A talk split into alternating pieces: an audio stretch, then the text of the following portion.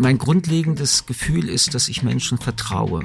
Mein Sauerstoff des Lebens sind Menschen. Ich habe keinen anderen Antrieb, als Menschen äh, zu begegnen. Und begegnen meine ich eben, dass man sich erzählt. Und jeder von uns hat Geschichten und jede dieser Geschichten sind großartig. Zu den Winterferien fuhren dann mein Vater und ich in den Schwarzwald. Und manchmal hatten wir dann kein Geld mehr für den Skilift. Also mein Vater fuhr kein Ski, aber ich sollte ja Skifahren. Ich sollte ja das Leben leben. Und dann hat mein Vater mich mit den Skistöcken nach oben geschleppt. Manchmal sieben, acht, neun Mal an einem Tag. Und das ist Liebe. Ja. Das ist Liebe ja, das war, das war eine Zeit der tiefen Dunkelheit. Ich musste mich ja dann endgültig fragen, ob ich weiterleben will oder nicht. Und ich bin einfach froh, dass meine damalige Freundin da war, die heute meine Frau ist.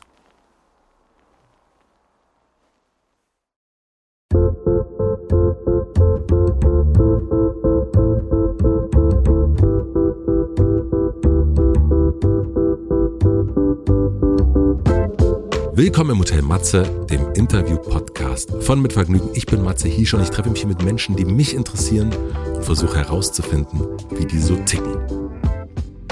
Mein heutiger Gast ist Michel Friedmann. Michel Friedmann ist Jurist, Publizist und Philosoph. Ende der 90er Jahre wurde er zu einem der bekanntesten Persönlichkeiten des Landes. Er war stellvertretender Vorsitzender des Zentralrats der Juden in Deutschland, Herausgeber der Wochenzeitung Jüdische Allgemeine, war Anwalt, saß in Vorständen, aber vor allem war er bekannt als brillanter, gefürchteter und polarisierender Talkmaster. 2003 gab es dann einen ziemlich großen Skandal um Kokainmissbrauch und Umgang mit Zwangsprostitution. Michel Friedmann trat daraufhin von seinen Ämtern zurück und fragte sich, ob er diesen Absturz überleben wird. Im wahrsten Sinne des Wortes. Inzwischen moderiert er wieder, mischt sich ein, vertritt nach wie vor Minderheiten, streitet aber auf etwas kleineren Plattformen als damals. Im letzten Jahr erschien sein Buch Fremd, das ein ziemlich radikales Buch über sein Leben ist. Wir laufen hier seinen Lebensweg nochmal ab. Ich wollte verstehen, wie er die Person geworden ist, die er 2003 war und ich wollte wissen, wer er jetzt ist. Es ist ein ziemlich intensives Gespräch, teilweise sehr explizit, traurig und tragisch, das solltet ihr vorher wissen. Doch am Ende steht da ein sehr großes Ja zum Leben und vor allem zum Miteinanderreden. Ich kann mir vorstellen, dass diese Folge eine meiner Lieblingsfolgen in 2023 werden wird. Ich wünsche euch viel Vergnügen im Hotel Matze mit Michelle Friedmann. Eine Sache, die ich mir, die, ich, die kannte ich aber schon vorher und nochmal geguckt habe mit ganz anderen Augen, ist ihre Nacht mit Christoph Schlingensief ja. in, in, in Frankfurt. Erinnern Sie sich noch dran? Ja, das ist äh, ein Kultklassiker. Der wird jetzt von den jetzt 18-Jährigen wieder in Hunderttausenden abgerufen. Ich erinnere mich sehr gut dran, ja. Der war anschließend bei mir dann in der Sendung äh, Friedmann. Und da haben wir ein sehr tolles Gespräch gehabt, also in der Fernsehsendung der ARD. Und äh, wir waren uns schon sehr nah. Aber wir haben uns dort kennengelernt. Sie haben sich dort erst kennengelernt? Schlingensief, also das war immer so, du, du wurdest von Arte gebeten, Gastgeber zu sein. Mhm. Und Schlinge sich wünschte sich ein, ein Treffen mit mir. Da gibt es einen Satz, den Sie sagen. Sie sagen, es gibt nichts Schwierigeres, als nicht authentisch zu sein. Mhm. Und in Ihrem Buch Fremd schreiben Sie jetzt sinnlose Hoffnung, authentisch sein. Und habe ich mich natürlich gefragt, was ist passiert, dass Sie dass man, dass sie nicht mehr daran glauben, dass das möglich ist. Also das ja, ist eine ich glaube, dass die beiden Hoffnung Sätze sich überhaupt nicht widersprechen. Ich glaube, dass ähm, es nach wie vor das Schwierigste ist, gegen sich selbst zu leben. Wenn Sie den Begriff authentisch einfach ein bisschen mal öffnen und versuchen, ihn zu definieren, sich, also gegen sich selbst zu leben, glaube ich, kostet die maximale Kraft und Anstrengung und es kommt ja nichts zurück. Also es ist kein Kreislauf. Ähm, aber zu glauben, man könnte jemals authentisch werden, ist eine Illusion, weil um Authentizität herzustellen, also sich zu werden, ich zu werden, müsste ich mein Unbewusstes ähm, zu Bewussten werden lassen und ich müsste meine kindliche Amnesie, also das Vergessen der ersten vier, fünf prägendsten Jahre, jedenfalls was die Affekte angeht, was die, die Emotionen angeht, müsste ich also demaskieren können. Und an diesen zwei Punkten kommen wir einfach als Menschen nie ran. Das heißt, sich dem nähern zu wollen, authentisch zu sein, ist das eine. Aber zu wissen, dass man es am Ende nie geworden sein kann und deswegen auch hm. sich selbst gegenüber äh, schmerzhaft akzeptieren zu müssen, dass immer auch etwas Fremdes in einem ist, etwas, was man eben nicht kennt, etwas, was man nicht wiederherstellen kann, ist ähm, in beiden Bereichen richtig und kein Widerspruch, äh, ändert aber nichts daran, dass jeder Schritt, und sei es ein Schrittchen zur Authentizität hin, also zum Ich, zu einem Selbstwerden, zu einer Selbstbestimmung, ähm, der einzige Sinn ähm, dieses ganzen über sich und andere Menschen nachdenken ist. Warum? Weil letztendlich betrachte ich ja die Welt aus mir heraus. Ja. Ich bin in dieser Welt, so wie Sie jetzt in dieser Welt sind. Und die Perspektiven, die wir in dieser Welt haben, die ganz unterschiedlich sind, sind nur erklärbar, wenn ich ein bisschen mehr weiß, wer ich bin. Also wenn ich die Interpretation, den Interpretator kenne. Wenn ich mich nicht ein bisschen kenne, dann weiß ich letztendlich als ich nicht, warum ich die Dinge so sehe, empfinde, weitergebe. Ich kenne die Gefühlsreaktionen kaum. Ich weiß nicht, warum, wenn dann bei mir losgeht. Und deswegen kann ich wirklich nur dazu raten, die Spurensuche nach sich selbst ist äh, gar nicht mal ein narzisstischer Prozess, sondern es ist einer der Prozesse, um in dieser Welt zu sein, ein Verständnis, ein Selbstverständnis zu haben. Das Ich geht zum Du, das Du kann nur eine Brücke bauen zu einem Ich und je stärker das entwickelt wird, desto eher kann das Ich vergessen, was das Ich ist. Ja, das kann ich verstehen. Und sind Sie authentisch, also in allererster Linie für sich selbst demnach? Ich gebe mir außerordentlich Mühe, ähm, ihnen gegenüber ich zu sein. Das heißt, sie sind ich für sich und fürs Gegenüber. Wer für sich kein Ich sein kann, kann für den anderen kein Angebot sein. Oder es ist ein falsches Angebot, es ist ein Fake-Angebot, es ist ein verstelltes Angebot, es ist ein berechnendes Angebot, es ist ein Angebot, ähm, das sich schmückt, das sich anders anzieht, es ist ein Angebot, viele kennen das ja, wenn sie relativ jung sind und so die ersten Verliebtheiten haben, dann möchte man ja der anderen Person gefallen und denkt den ganzen Tag eher darüber nach, ja, wie könnte ich der anderen Person gefallen? Ja. Dann passt man sich dem an, also man, man zieht dem Ich etwas über. Und wenn es dann klappt, ist es dann ganz furchtbar, weil das hältst du ja nicht lange durch. Das heißt, irgendwann musst du entweder diese Maske und Fassade ausziehen, dann guckt der andere Mensch dich an und sagt, wer bist du denn? Ja. Oder du hältst das durch, dann hast du wirklich gar kein Glück und keinen Spaß an dieser Liebe gehabt. Und deswegen plädiere ich sehr stark zu Ehrlichkeit, zu Selbstehrlichkeit und ähm, beschreibe die Dinge, die ich anbieten kann oder nicht. Und wenn das dann eben bei Ihnen nicht ankommt, habe ich Pech gehabt. Aber wenn ich mich fake, haben wir beide für Pech gehabt. Unbedingt. Und wie gehen Sie damit um, wenn Sie merken, das Gegenüber ist nicht authentisch?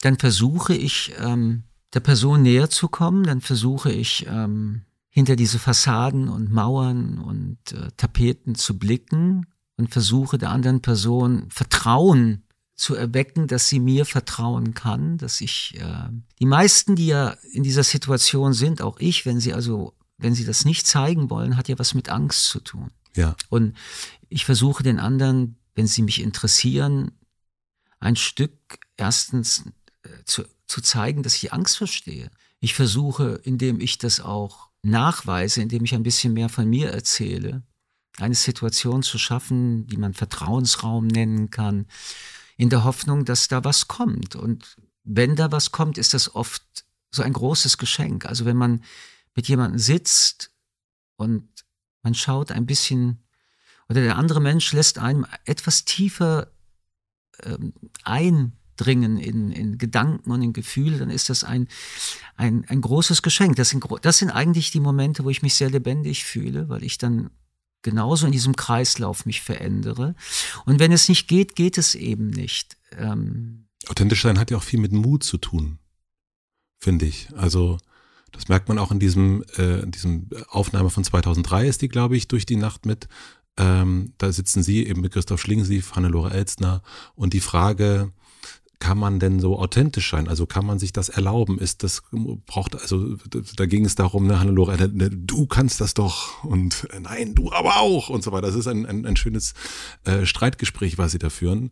Und ja, ich glaube auch, dass authentisch sein zu können auch etwas mit einem, das ist Mut oder auch ein Privileg ist. Oder? Also noch einmal, wir, wir, wir bemühen uns, oder, nein, ich nehme das Wir weg. Ich bemühe mich, ähm, authentisch zu sein.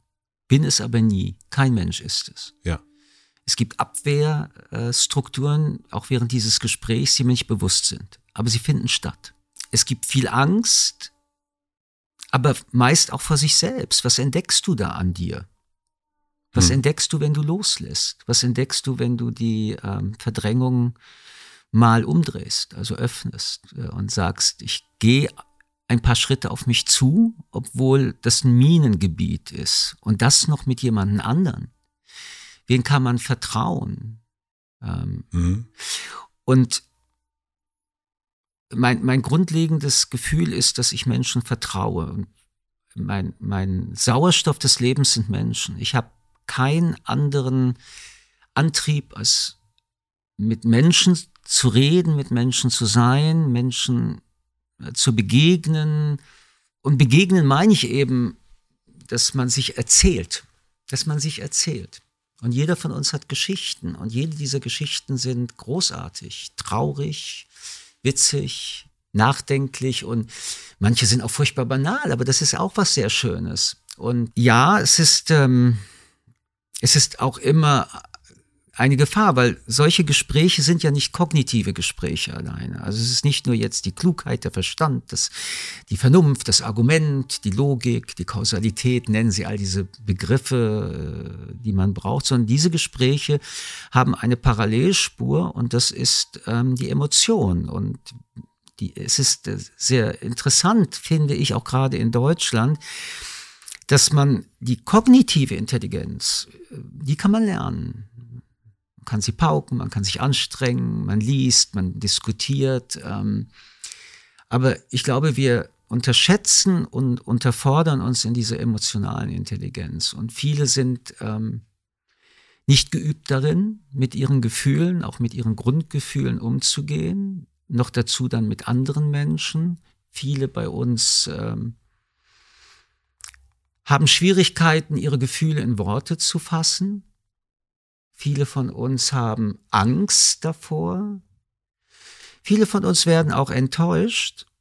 Aber ich finde, es gibt keine Enttäuschung, die zum Schweigen führen darf, sondern es ist etwas, was du dann immer wieder versuchst, weil wenn es dann funktioniert, ist das so ein unglaubliches Glück. Und ähm, wenn ich die Bilanz meines Lebens nehme, hatte ich auf jeden Fall mehr Glück als, ähm, als nicht gelungene Begegnungen dieser Art. So, und ich habe die, äh, ich setze ein Setting, im Prinzip, wie Sie das jetzt machen mit, mit unserem Gespräch. Ich setze permanent ein Setting, wenn ich mit Menschen mehr Zeit habe, um ihnen zu begegnen.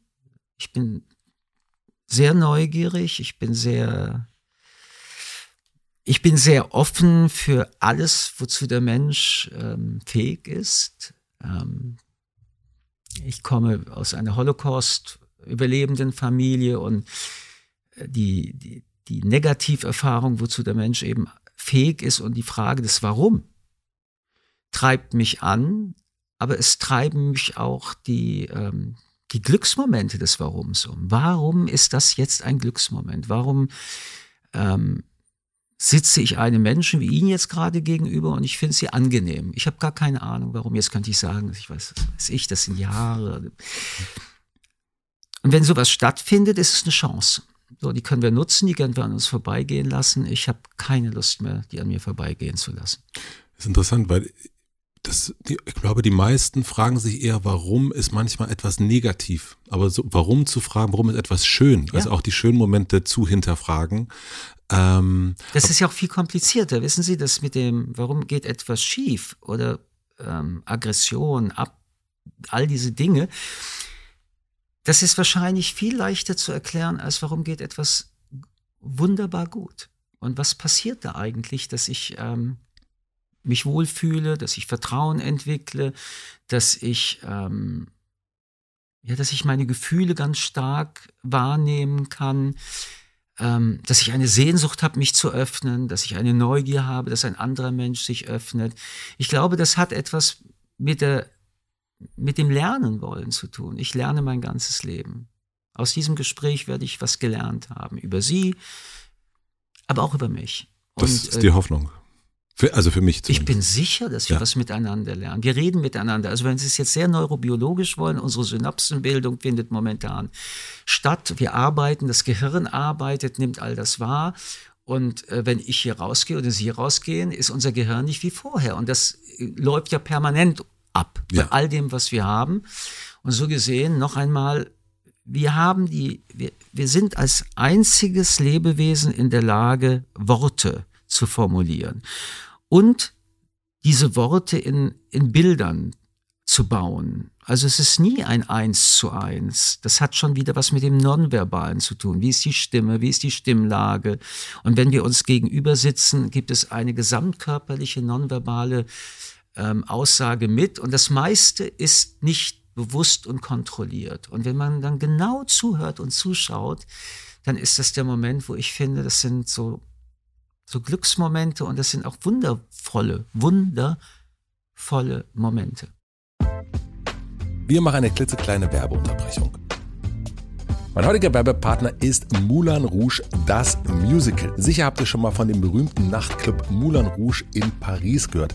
Dazu gibt es exklusiv in Köln ein spektakuläres Musical, das im Jahr 1899 spielt und auf dem gleichnamigen Oscar-prämierten Film von Bess Luhrmann basiert. Nicht nur der Film, sondern auch das Musical konnte schon zahlreiche Zuschauerinnen und Zuschauer begeistern und gilt deswegen als das aktuell erfolgreichste Musical in Deutschland. Es hat sogar schon zehn Tony Awards abgestoppt. Falls ihr nicht wisst, was die Tony Awards sind, ich wusste das auch nicht. Es handelt sich dabei um den wichtigsten Theater- und Musicalpreis, also quasi vergleichbar mit dem Oscar in dieser Kategorie. Sollte man sich also nicht entgehen lassen, das Musical. Wenn ihr nun Lust habt auf große Emotionen und einen Soundtrack quer durch die Popmusikgeschichte, solltet ihr euch ein Ticket sichern. Das gibt es bereits ab 59,90 Euro und den Link findet ihr natürlich wie immer in meinem Linktree in den Shownotes. Vielen Dank an Moulin Rouge, das Musical, für die Unterstützung dieser Folge. Und nun zurück zum Gespräch. Wo kommt Ihr Urvertrauen her? Das ist witzig, weil ich habe überhaupt kein Urvertrauen. Ich bin auf einem Friedhof geboren. Ich habe das in dem Buch Fremd geschrieben. Meine Eltern waren die Friedhofswärter und ich ihr jüngster Lehrling. Ich habe kein Urvertrauen. Ich bin wirklich auf einem Friedhof geboren, in einem sehr traurigen Haus. Meine Mutter war, ich würde schon sagen, krank, ängstlich. Ähm, bei uns wurde mehr geweint als gelacht. Ich musste sehr oft meine Eltern stützen und konnte mich auf die emotionale Zuverlässigkeit nicht entspannt verlassen. Es war immer ein, ein Hauch, ein, ein, ein Windstoß des Traurigseins und des Todes zu Hause. Ich bin mit äh, zweieinhalb Jahren, zwei Jahren verbrannt. Ich hatte mir kochend heißes Wasser über den ganzen Körper als Kind äh, gegossen und ich war fast ein halbes Jahr ähm, wie Jesus äh, am Bett angebunden, weil die Krankenschwester damals in Paris, wir sind Ende der 50er Jahre, mein Wollpulli runtergerissen hat und landete dann am Skelett, also am und das musste ja irgendwie dann wieder zusammenwachsen, sonst wäre ich jetzt so wie der Glöckler von Notre Dame hier. Und äh, Verbrennung ist die größte Schmerzursache. Daran erinnere ich mich null. Da sehen Sie wieder mit, mhm. womit wir angefangen haben, die Authentizität. Es hat wahrscheinlich etwas ganz Furchtbares mit mir als Urvertrauen, Grundvertrauen, Schmerz gemacht, aber ich habe dazu keine bewusste Erinnerung. Und die Paradoxie, wie es jetzt scheint, ist, ähm, dass ich nichtsdestotrotz ein tiefes Vertrauen zu Menschen habe. Aber vielleicht ist das auch eine Entscheidung, die ich in meinem Leben treffen musste, weil irgendwann mal, als wir dann nach Deutschland gekommen sind und äh, im Prinzip alle, die älter als 40 waren, einfach Nazis aus der Nazizeit kamen, Lehrer, Verwaltung, Polizei, die Eltern meiner Schulfreunde. Und auch in dieser Zeit schon und noch, und wie soll es auch anders sein, der Judenhass tobte. Ähm, und mit der Geschichte meiner Eltern eben, dass 50 Menschen gestorben sind und drei überlebt haben, weil sie auf Schindlers Liste waren, den ich kannte, und der mir wahrscheinlich so eine Infusion gegeben hat, nämlich dass ähm, am Ende des Tages gibt es dann doch vielleicht Menschen, die helfen. Doch irgendjemand, der es anders tut, als die, die wegschauen oder sogar zuschlagen und töten, musste ich mich einfach entscheiden, so im Alter 15, 16, Pickel im Gesicht, Gitan in der Hand, cool mit einem Rollkragenpulli irgendwo in der Ecke stehend, ähm, ob ich Zyniker werden will oder ob ich den Menschen annehme. Und meine Mutter sagte damals dann den Satz, den ich zwar damals nicht verstand, aber den ich heute umso besser verstehe, die sagte, der Hassende ist vergifteter als der Gehasste, weil, vier, weil er 24 Stunden mit seinem Hass leben muss. Und ich wollte so nicht leben. Ich wollte nicht ähm, vergiftet sein. Und ähm, das ist jetzt auch wieder keine, keine Kopfentscheidung allein, sondern mhm. es ist eine Bauchentscheidung, weil wie traurig es auch immer zu Hause war und wie sehr meine Eltern mich benutzt haben, um überhaupt weiterleben zu können, herrschte bei uns äh, eine, eine, und mir gegenüber eine ungeheure Liebe. Und wenn du das als Kind lernst, nochmal, die Umstände sind furchtbar und der Preis war zu hoch, den ich bezahlen musste, aber es war Liebe, dann möchtest du mehr davon. Also habe ich das richtig verstanden, dass also zu Hause eigentlich, dass es keinen richtigen äh, emotional festen Grund gab, also einen verlässlichen festen Grund, aber einen, einen Liebesgrund äh, und sie sich um ihre Eltern kümmern mussten, ähm, bei der Sprache helfen, gerade in Deutschland. Ähm, und dann aber jemand wie Oskar Schindler ein Beispiel dafür ist, dass eben auch nicht die eigenen Eltern es sein müssen, sondern dass ein vollkommen fremder Mensch einen helfen kann und einen retten kann und dadurch eben Vertrauen in die Menschheit. Das heißt, es muss gar nicht unbedingt der eigene Vater oder die eigene Mutter sein, sondern es könnte eben auch Oskar Schindler sein. Ja, ich habe es ja nur wirklich auf der existenziellen, härtesten ähm, Nummer erfahren. Also noch einmal, fast 50 Leute, Menschen in meiner Familie sind getötet worden von Deutschen. Und äh, er hat ähm, meine Mutter, mein Vater, meine Großmutter seligen Angedenkens gerettet. Und er war bei uns zu Hause, da war ich so 10, 12, 13, er war Ehrengast meiner Bar Mitzwa in, in Tel Aviv. Und ähm, er, war, er war für mich etwas ganz ähm, Bemerkenswertes, weil in dieser Zeit bin ich ja aufgewachsen, wo wenn man so Leute gefragt hat, was hast du denn getan? Ja, was hätte man denn gegen die da oben tun können und was kann man überhaupt als Einzelner tun? Sondern saß Oskar Schindler da und der hat als Einzelner über 1000 Menschen gerettet. Und zwar schon 43, 44, 45. Was hätte man also 39, 37, 33 alles, wenn man getan hätte, tun können und es wäre nie zu Auschwitz gekommen. Und der Gedanke war ja dann auch für mich mein Gedanke meiner eigenen Lebensgegenwart. Und wenn ich auch heute gerade in unserer Demokratie Leute hören, die sagen, man kann da ja gegen die da oben nichts tun oder was kann der Einzelne tun, da kriege ich wirklich Pickel und Bluthochdruck, weil ähm, mhm. das ist die, die ähm, unklügste Rechtfertigung, die ich kenne. Natürlich kann man tun, man muss es nur tun. Und ja, manchmal ist es ein Risiko, aber dann ist es eben so. Aber keiner von uns riskiert momentan sein Leben, wenn er sich engagiert, währenddessen Oskar Schindler am Ende sein eigenes Leben riskiert hat. Und das war dann immer da.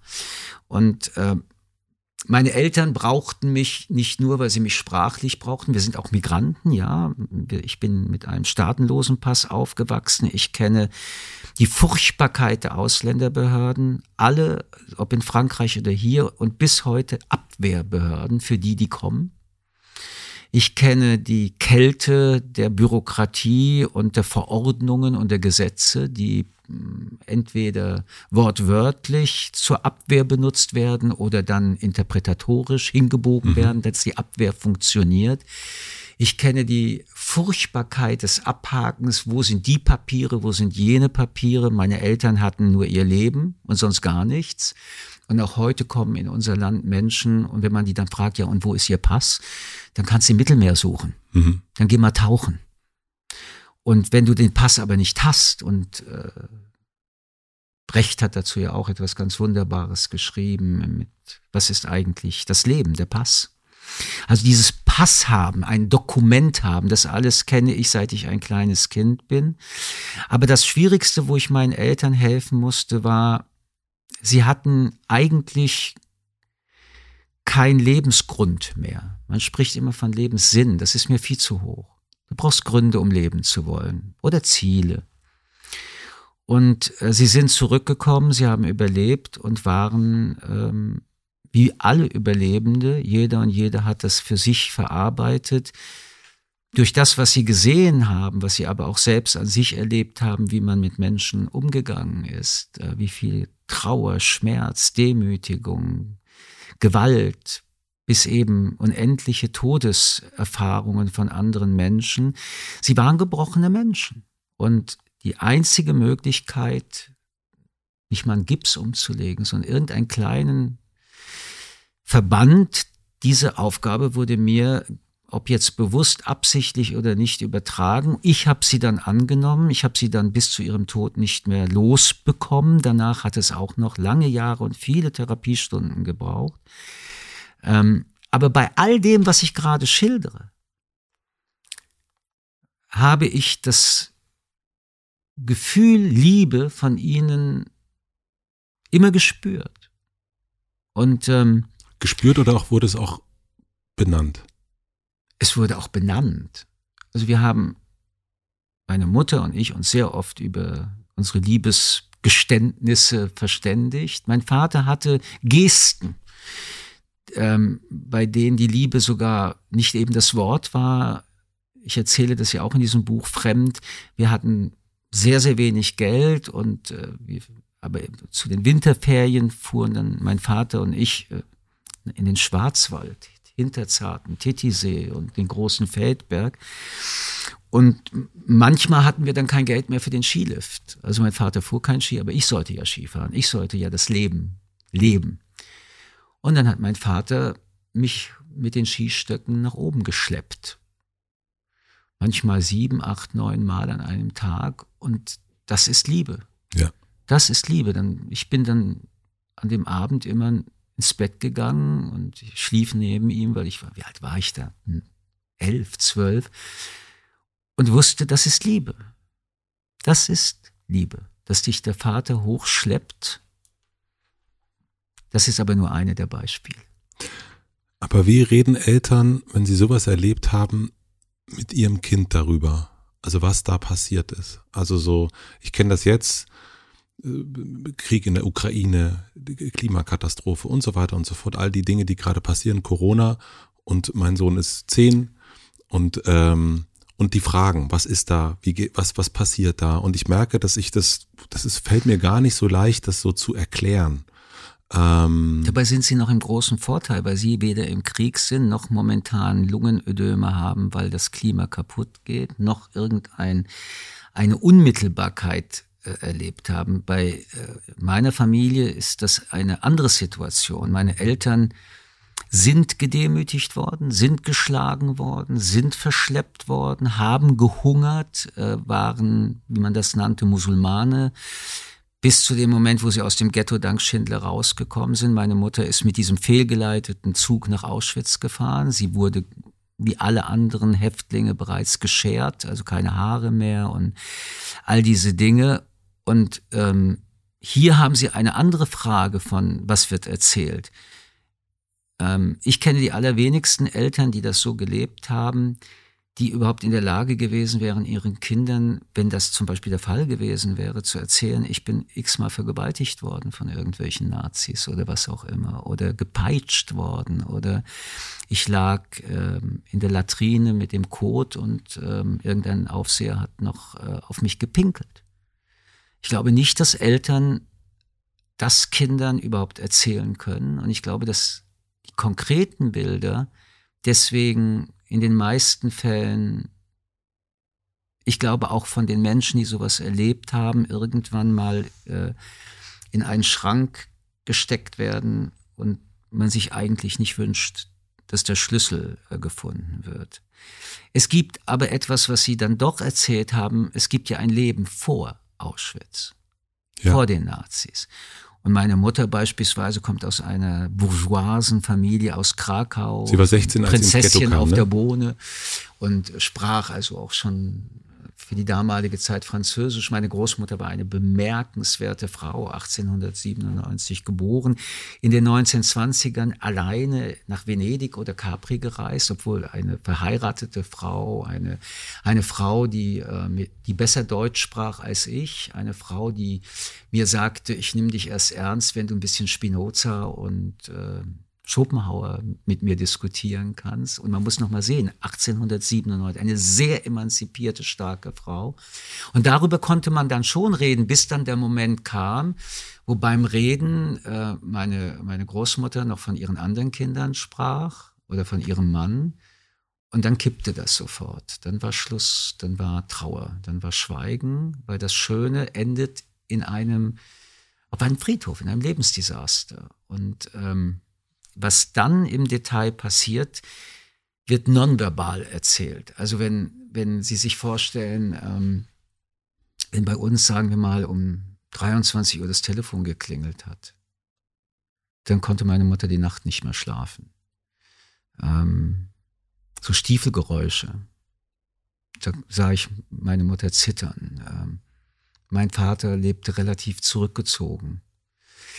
Ähm, wenn große Feste bei uns waren und Freunde von denen kamen, wusstest du irgendwann an diesem Abend, sagt jemand, erinnerst du dich an?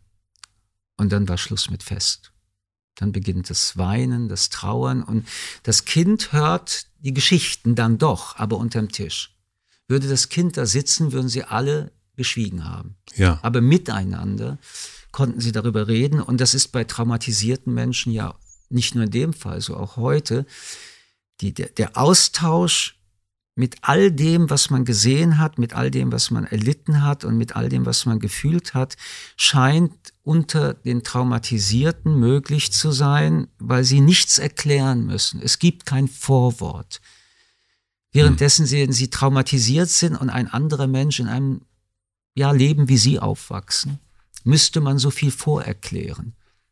Und man müsste antizipieren, dass sie so eine Empathie schaffen, dass sie diesen innersten Schmerz verstehen. Also wir, wir können den äußeren Schmerz verstehen von Menschen, die Furchtbares erlitten haben. Aber dieser innerste Schmerz, dieser Schmerz, der zu Rissen und Blutergüssen, inneren Blutungen führt, ähm, ich glaube, dass man das unter denen, die das erlitten und erlebt haben,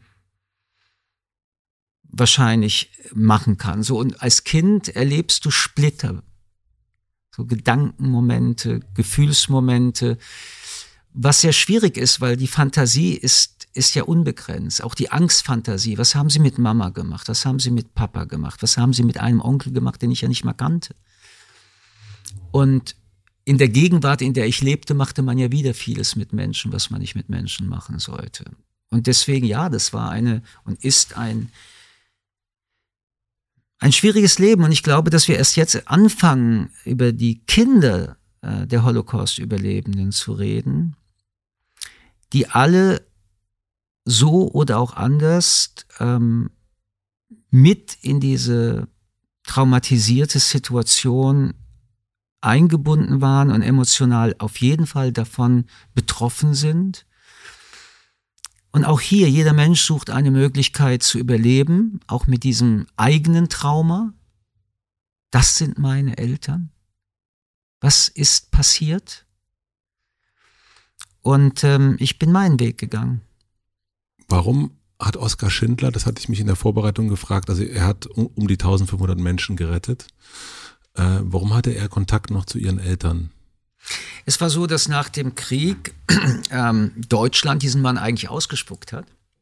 Ähm, paradoxerweise, ich dachte eigentlich, ähm, diese Republik muss doch ganz heiß sein auf Leute, die keine Mörder, Mitläufer, Gleichgültige und Drecksäcke waren, Menschenverachter.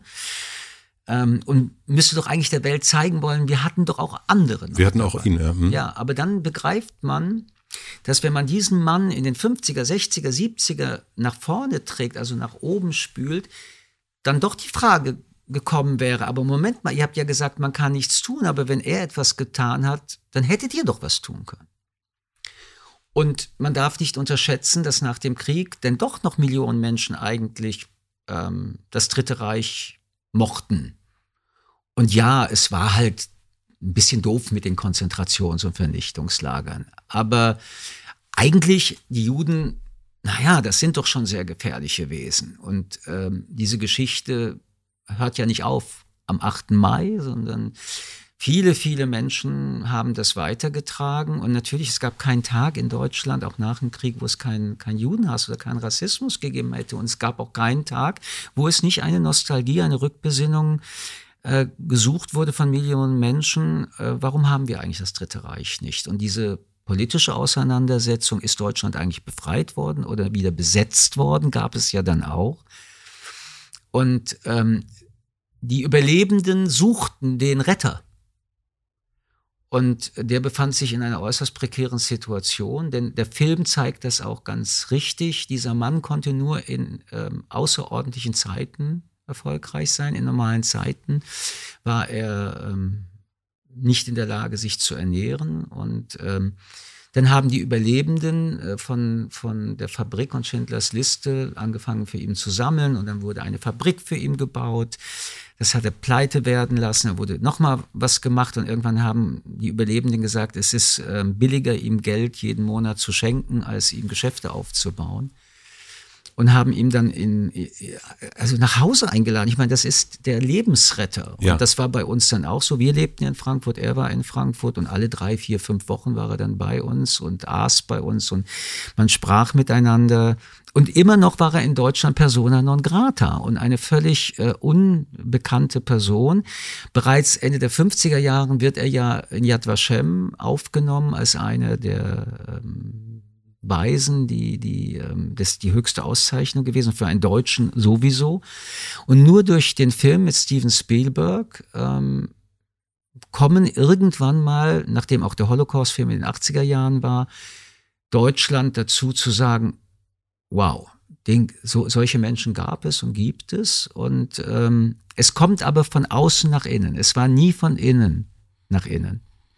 Sie sind von außen nach innen, also von, von Frankreich nach Deutschland äh, gezogen. Da waren Sie neun Jahre alt. Ähm, und was ich gelesen habe, das war eine ökonomische Entscheidung ja. Ihres Vaters. Er hatte ein Pelzgeschäft und das lief in Frankfurt einfach besser, weil das der Umschlag, also der, der Hauptort für Pelze ja. waren. Und wussten Sie als Neunjähriger schon, was Deutschland war? Also ja. wussten Sie, das wussten Sie. Ja, also noch einmal, ich komme aus einer Familie von Überlebenden. Ich meine, ich, meine Familie sind drei Leute. Ja. In dem Sinne. Drei ältere Herrschaften. Du siehst überall, wo sind die Onkeln, wo sind die Tanten. Du siehst das Leiden, du siehst die anderen, die zusammenkommen, alles. Und ja, natürlich, du, das ist jetzt nicht ähm, Bewusstsein, das ist jetzt nicht ähm, intellektuell, das ist jetzt auch nicht äh, wissend, aber rudimentär ist alles da. Und ich wollte auch nicht nach Deutschland. Also ehrlich gesagt, ich komme aus Paris bei aller Liebe für Frankfurt oder selbst diese Stadt Berlin, die zwar eine Großstadt ist, aber noch keine Metropole ist. Hallo? Und ich wollte auch nicht nach Deutschland. Ich habe mit meinen Eltern auch sehr oft darüber gestritten. Ich fand, dass das ein Fehler war, nach Deutschland zu kommen. Wir sind Mitte der 60er Jahre. Alles sind diese Menschen. Ähm, überall müsste ich gefragt haben, wer sind sie bitte? Und ähm, es waren ja auch nicht sehr viele. Man muss sich darüber bewusst sein, äh, es gab drei DP-Lager, Displaced Person Lager nach 45 in der Bundesrepublik, also noch nicht damals Bundesrepublik. Was ist das DP-Lager? Dis, Dis, Displaced Person, das heißt Leute, die äh, aus ihrer aus, aus im, eigentlich im Exil sind, die weg mussten ja. von dort, wo sie waren. Und es gab in München, Berlin und in Frankfurt diese, diese Lager. Und es sind hunderttausende Juden, die aus allen Seiten Europas unterwegs waren, durch auch diese DP-Lagers gelaufen. Und ähm, in den 60er, 70er Jahren lebten in Deutschland alles in allem 30.000 Juden. Das sind vielleicht 10.000 Familien. Die Größe, die äh, wieder die jüdische Gemeinschaft dann erreicht in unserer Gegenwart, hat damit zu tun, die Sowjetunion ist zusammengebrochen und äh, ehemalige Menschen aus der Sowjetunion mit jüdischem Glauben hatten dann hier einen Status bekommen, äh, Kontingentflüchtlinge nannte man das. Ich habe das damals noch mit Bubis, Galinski, äh, Schäuble war Innenminister und Helmut Kohl verhandelt. Und heute sind diese Menschen, auch 30 Jahre übrigens danach, mit wunderbaren Kindern, die jetzt erwachsene Menschen geworden sind, eine, eine ganz andere Dynamik jüdischen Lebens. Aber auch heute sind es 100.000, 150.000. Also es ist immer noch eine Quantität negligible. Aber als ich äh, hier ankam, in Frankfurt lebten 1000 Familien. Ich kannte alle 70 oder 80 in meinem Alter. Das war alles ähm, nicht ähm, wirklich. Und das Land war verlogen. Die Biografien waren Legenden. Ähm, in den Häusern wurde geschwiegen. Es war so ein, ein Mehltau an, ja, an Selbstbetrug da. Ähm, das Wirtschaftswunder war das Einzige, was man ähm, überhaupt feiern konnte. Und auch da gab es so eine Bigotterie, äh, Liebe unterm Radar, weil man nicht entdeckt werden wollte. Eigentlich musste man darauf achten, dass man nicht auffällt, weil auffallen hätte bedeuten können, auffliegen. Und wer muss sich das geben? Vor allen Dingen mit meinem Familien-Background. Aber nun sind die Dinge, wie sie sind. Ich glaube, wenn ich 15 gewesen wäre, hätte ich es verhindern können, argumentativ. Aber in dem Alter hatte ich noch nicht die Möglichkeit. Und dann war ich dann eben da. Und jetzt kommt das, worüber wir sprachen. Meine Eltern und ihre, ihr Glück mein Wunsch, dass sie glücklich sind, nachdem sie so unglücklich waren und ich könne ihnen das Glück schenken, führten dazu, dass ich dann eben nicht wegging. Dass ich, äh, dass ich ihnen Glück nach Hause bringen wollte. Also und wegging auch, ich meine, sie haben die Möglichkeit hätten sie gehabt, nach New York zu gehen zum Studieren und ähm, aber sie sind eben geblieben, damit damit sie bei ihren Eltern bleiben können, damit sie ihnen Glück bringen können. Ja, das klingt zu nett, das klingt zu äh, lieb. Nein, ich wollte nach New York gehen. Ich hatte mir ein Visum ähm, erarbeitet und bekommen und ich, ich hatte einen Traum. Ich studiere in, auf Columbia Philosophy und werde Chefredakteur der New York Times. Das darf man mit 17, 18 Jahren träumen. Und ich hatte das Visum und brachte es nach Hause und meine Eltern, es war abends, äh, saßen am Tisch und ich hole dieses Visum raus und sage, hey, wisst ihr was? Ich bin der Erste aus unserer Familie, der nach Amerika gehen kann. Und ähm, dann war sehr still, keine Antwort, keine Reaktion, Ewigkeit, zehn Sekunden waren es tatsächlich mehr nicht. Und meine Mutter sagte nur, du willst gehen, willst du uns umbringen. Und es stimmt eben doch, dass es im Leben ähm, Kreuzungen gibt, an denen du ankommst und du entscheidest es übrigens, nicht das Schicksal, sondern du stehst dann an dieser Kreuzung und gehst nach links oder nach rechts. Ich habe das Visum zerrissen und deswegen sitze ich heute mit Ihnen hier. Ich könnte jetzt sagen, was für ein Glück. ähm, woher kam, also ich will noch ein paar Sachen dazwischen fragen, aber das, weil Sie das eingeworfen haben mit der New York Times. Ähm, ich finde das ja ein super Traum. Sie ja ich finde das auch ein super Traum. Sehr guter Traum. Aber es bedeutet ja auch, also wenn ich mir das so vorstelle, also das hat ja auch was mit einer, da ist, das eine ist, ich, ich, es ist im Raum der Möglichkeit gewesen. Sie haben auch daran gearbeitet. Also Sie wollten das ja wirklich. Also es ist ich wollte nicht, das wirklich. Ich habe. Ähm, es ist nicht so, ich wollte. Nein, nein, ich wollte das wirklich. Wir kommen jetzt schon wieder auf die Liebe meines Vaters und meiner Mutter. Mein Vater wollte unbedingt, dass ich Arzt werde. Begründung wenn du flüchtest, wirst du wenigstens Pfleger. Und ähm, auch ein Diktator hat ähm, Schmerzen im Hintern und dann mhm. wird er selbst dich ranlassen. Übrigens beides stimmt, bis heute. Ähm, und ich wollte aber mit 16 und habe das auch schon getan. Ich habe die Schülerzeitung gemacht, ich habe in der jüdischen Gemeinde die, die Jugendzentrumszeitung gemacht, ähm, immer im Journalismus arbeiten und publizistisch arbeiten. Und dann las ich irgendwann mal in, in einem Spiegel eine Anzeige ganzseitig ähm, Journalismus ähm, in Fernstudium also man schickte da diese ganzen Hefte und Bücher, du hast dann deine Artikel zurückgeschickt dann wurde es ähm, korrigiert. Und ich weiß wie heute, das kostete 3000 und ein paar hundert Mark, D-Mark. Und ich bin dann zu meinen Eltern gegangen und habe gesagt, das würde ich gerne machen. Da war ich so 15, 16. Und ähm, das war der Urlaub, das war der Jahresurlaub.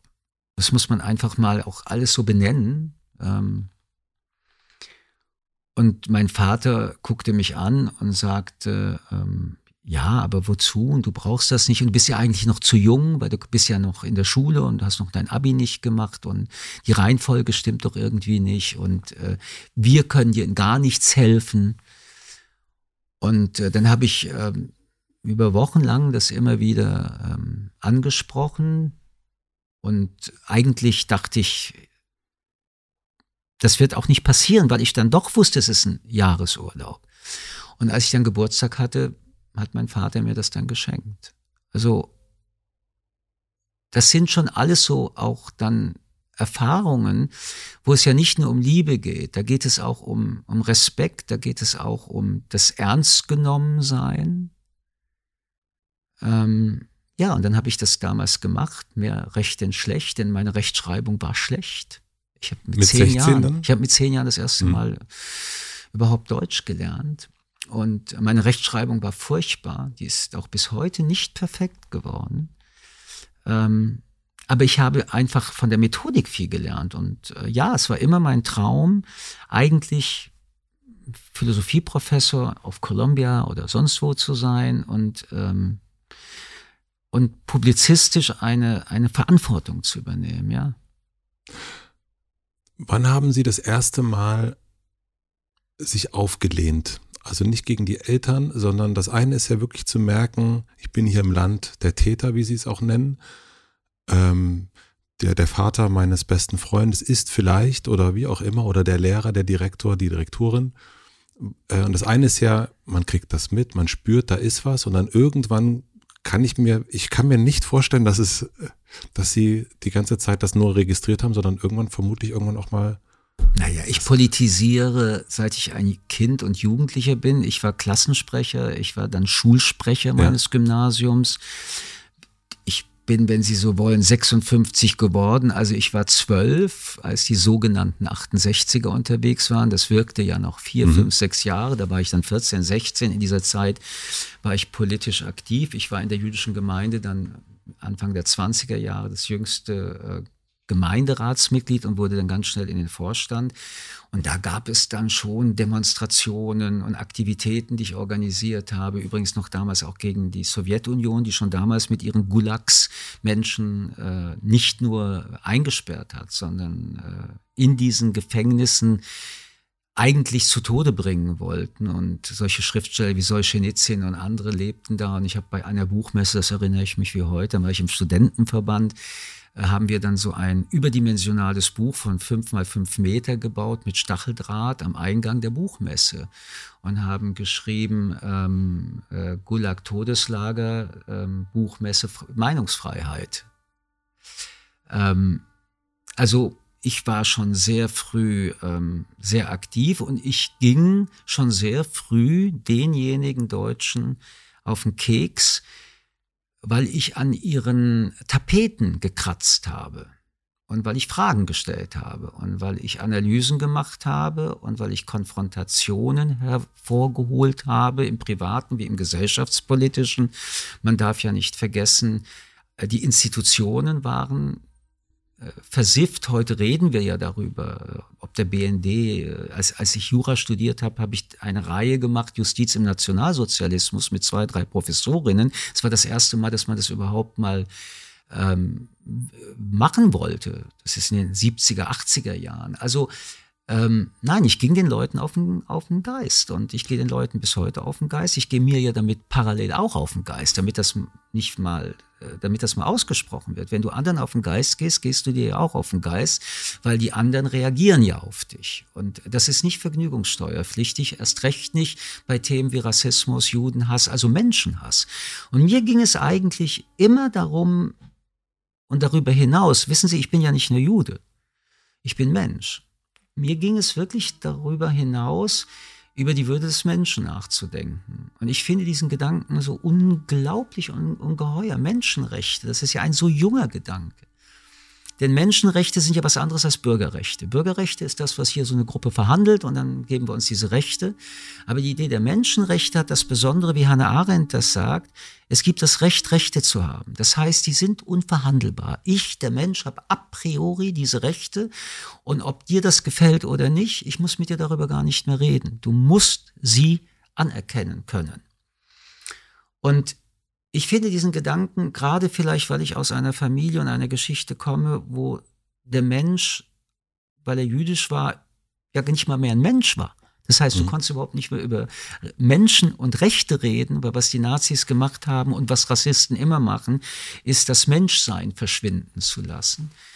Ich war und bin nach wie vor so unglaublich beeindruckt und glücklich und dankbar in einer Zeit zu leben, wo der Gedanke wenigstens, die Idee wenigstens und teilweise auch in rechtlichen Strukturen existiert. Und ähm, das geht vielen auf den Keks, weil das eben ein Anspruch ist keine Bitte mehr. Ich muss sie nicht mehr bitten, mich zu respektieren und meine Würde zu respektieren. Ich habe einen Anspruch drauf. Und wenn sie es nicht tun, kriegen sie Ärger mit mir. Und das ist eine Herausforderung an sich selbst, weil man natürlich auch seine eigenen Vorurteile hat und bei anderen Menschen. Und deswegen sage ich, ich gehe ihnen auf den Keks, ich gehe mir auf den Keks. Meist muss es wahrscheinlich so sein, dass man anderen Menschen auf den Keks geht, um wieder sich auf den Keks zu gehen, aber sich permanent daran zu erinnern, was es bedeutet, dass der Mensch Menschenrechte hat. Das finde ich ist eine Notwendigkeit, die jetzt so notwendig geworden ist, wie ich nicht gedacht hätte, dass sie wieder notwendig wird. Weil wir ja wieder politische Verhältnisse haben, auch Machtverhältnisse. Und die beginnen übrigens in Österreich, in Europa mit Haider und Schüssel vor vielen Jahren, über 20 Jahren, wo Parteien, die antidemokratisch sind, nur darum geht es. Es geht darum, dass wer die Würde des Menschen antastet, kein Demokrat ist. Es ist ein Verfassungsverstoß, dass solche Leute mittlerweile auch an Regierungen partizipieren oder die Regierungschefs äh, sind. Geht nicht. Also wieder auf den Keks gehen. Wieder auf den Keks gehen. Und also, Sie haben gerade erzählt von der Buchmesse. Mm, und gab es aber auch die Situation, dass Sie wirklich bei einem Freund oder einer Freundin mit den Eltern geredet haben, gestritten haben? Also das eine ist ja sozusagen das öffentlich auf den Keks gehen. Ja, äh, also ich bin in der Schule gewesen und ähm, ich habe dann einen, einen, einen Jungen, der mit mir in der Klasse war, nicht abschreiben lassen. Aber jetzt nicht, weil ich so ein Streber war, sondern ich mochte den einfach nicht und habe mir gedacht, nee. So, und dann trafen wir uns dann in der Pause wieder und dann schubste er mich und sagt, du kleine Judensau. Das war die einzige Ohrfeige, die ich je in meinem Leben einem anderen Menschen gegeben habe. Darauf rief dann um 18 Uhr der Vater an, sehr in Anführungsstrichen anständige Menschen, also der Vater war Zahnarzt und beschimpfte meinen Vater wie verrückt, was eigentlich sein Sohn sich äh, einredet und seinen Sohn geschlagen habe. Und dann hat mein Vater ihm erzählt, was da passiert ist. Und daraufhin ist dann der Herr Zahnarzt noch mehr ausgeflippt. Das würde mein Sohn doch nie sagen und äh, das käme doch gar nicht in Frage. Und ähm, er selber ähm, wäre ja in dieser Frage auch immer schon im Dritten Reich sehr klar gewesen. Und daraufhin hat mein Vater gefragt, was haben Sie denn gemacht im Dritten Reich? Und dann wurde dieses Gespräch ähm, grottig. So, das war das einzige Mal, wo es in dieser unmittelbaren Klarheit, als ich jung war, stattfand. Als ich dann aber öffentlich wurde und politisch wurde, gab es überhaupt keinen Tag, an dem ich nicht merkte, was man von mir als Juden hält und was man also von Juden und Jüdinnen an sich hält. Es gab natürlich subkutane Geschichten. Es gab eine andere Geschichte, die war auch leider ganz klar. Ich hatte einen Lehrer, der den Schulunterricht immer damit begann. Sein Mittelfinger war äh, amputiert und der wirklich seinen Unterricht begann und sagte, ich habe diesen Finger den Führer geopfert und das ist auch gut so. Und kein Lehrer, also ich meine, das war wirklich bei uns in der Schule offen, dass der das immer tat. Kein Lehrer, keine Lehrerin, nichts ist passiert. Aber wie denn auch? Wie sollte denn das passieren? Weil sobald das dynamisch geworden wäre, hätte man ja auch andere Lehrer dann plötzlich fragen müssen, wie seid ihr entnazifiziert worden? Wie, also du hm. warst doch, apropos Lehrer 1937, was ist denn mit deinen jüdischen Kindern damals passiert? Was hast du dir überlegt oder hast du sie gar denunziert? Also es gibt dann so viele Fragen und deswegen ist die Betondecke dick gewesen. Spannend ist, dass der Affekt, also der, der Hass auf Juden, keine Betondecke kennt. Das ist so tief bei den Menschen, die so hassen und kulturell sich legitimiert fühlen, es auch tun zu dürfen, dass selbst die Sanktionen, selbst all das, was dann passiert, sie nicht daran hindert, diesen Affekt, diese tiefe Emotion nach außen zu tragen. Ich muss mal eine ganz naive Frage stellen, vielleicht. Ich verstehe es ja wirklich nicht. Also, warum, also ich verstehe, dass man sagt, ich kann den Nachbarn, der die ganze Zeit bohrt, den kann ich wirklich nicht leiden. Und der geht mir vielleicht auch wirklich auf den Keks. Aber wo, also wie begründet sich der Judenhass? Begründen kann er sich nicht, weil das wäre rational. Hass ist eine der tiefsten Emotionen und hat mit Ratio erstmal gar okay. nichts zu tun. Wir reden bei Vorurteilen, auch bei Vorurteilen gegen sexuelle Orientierung, Vorurteile gegen Hautfarbe. Wir reden bei Vorurteilen von Gefühlen. Das muss man sich bewusst machen, weil die Pseudo-Begründungen, die dann äh, kommen, also auch Bücher, die dann geschrieben werden aus diesen Szenen, äh, bis hin zu diesen Weisen von Zion, all diese Geschichten sind erfunden, sind Konstruktionen, sind Nachbegründungen, aber sie sind immer Pseudo-Begründungen. Es gibt einfach keinen Grund, eine gesamte Gruppe von Menschen zu hassen.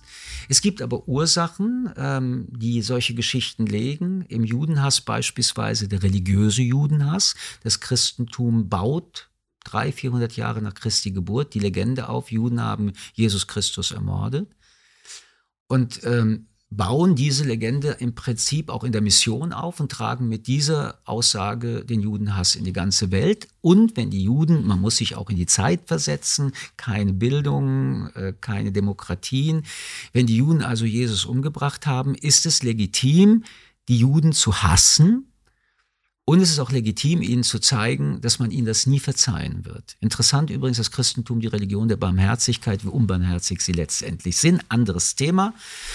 Und so legalisiert sich und legitimiert sich dieser Gedanke über Jahrhunderte und Jahrtausende, wird auch von der weltlichen Macht übernommen. Ja. Die äh, Könige, die Prinzen haben ein schönes Leben vor sich, haben aber kein Geld, leihen sich das Geld und wenn sie es nicht mehr zurückbezahlen, dann sind die Juden daran schuld, dass sie so viel Geld ausgegeben haben und dann bringen sie sie einfach um.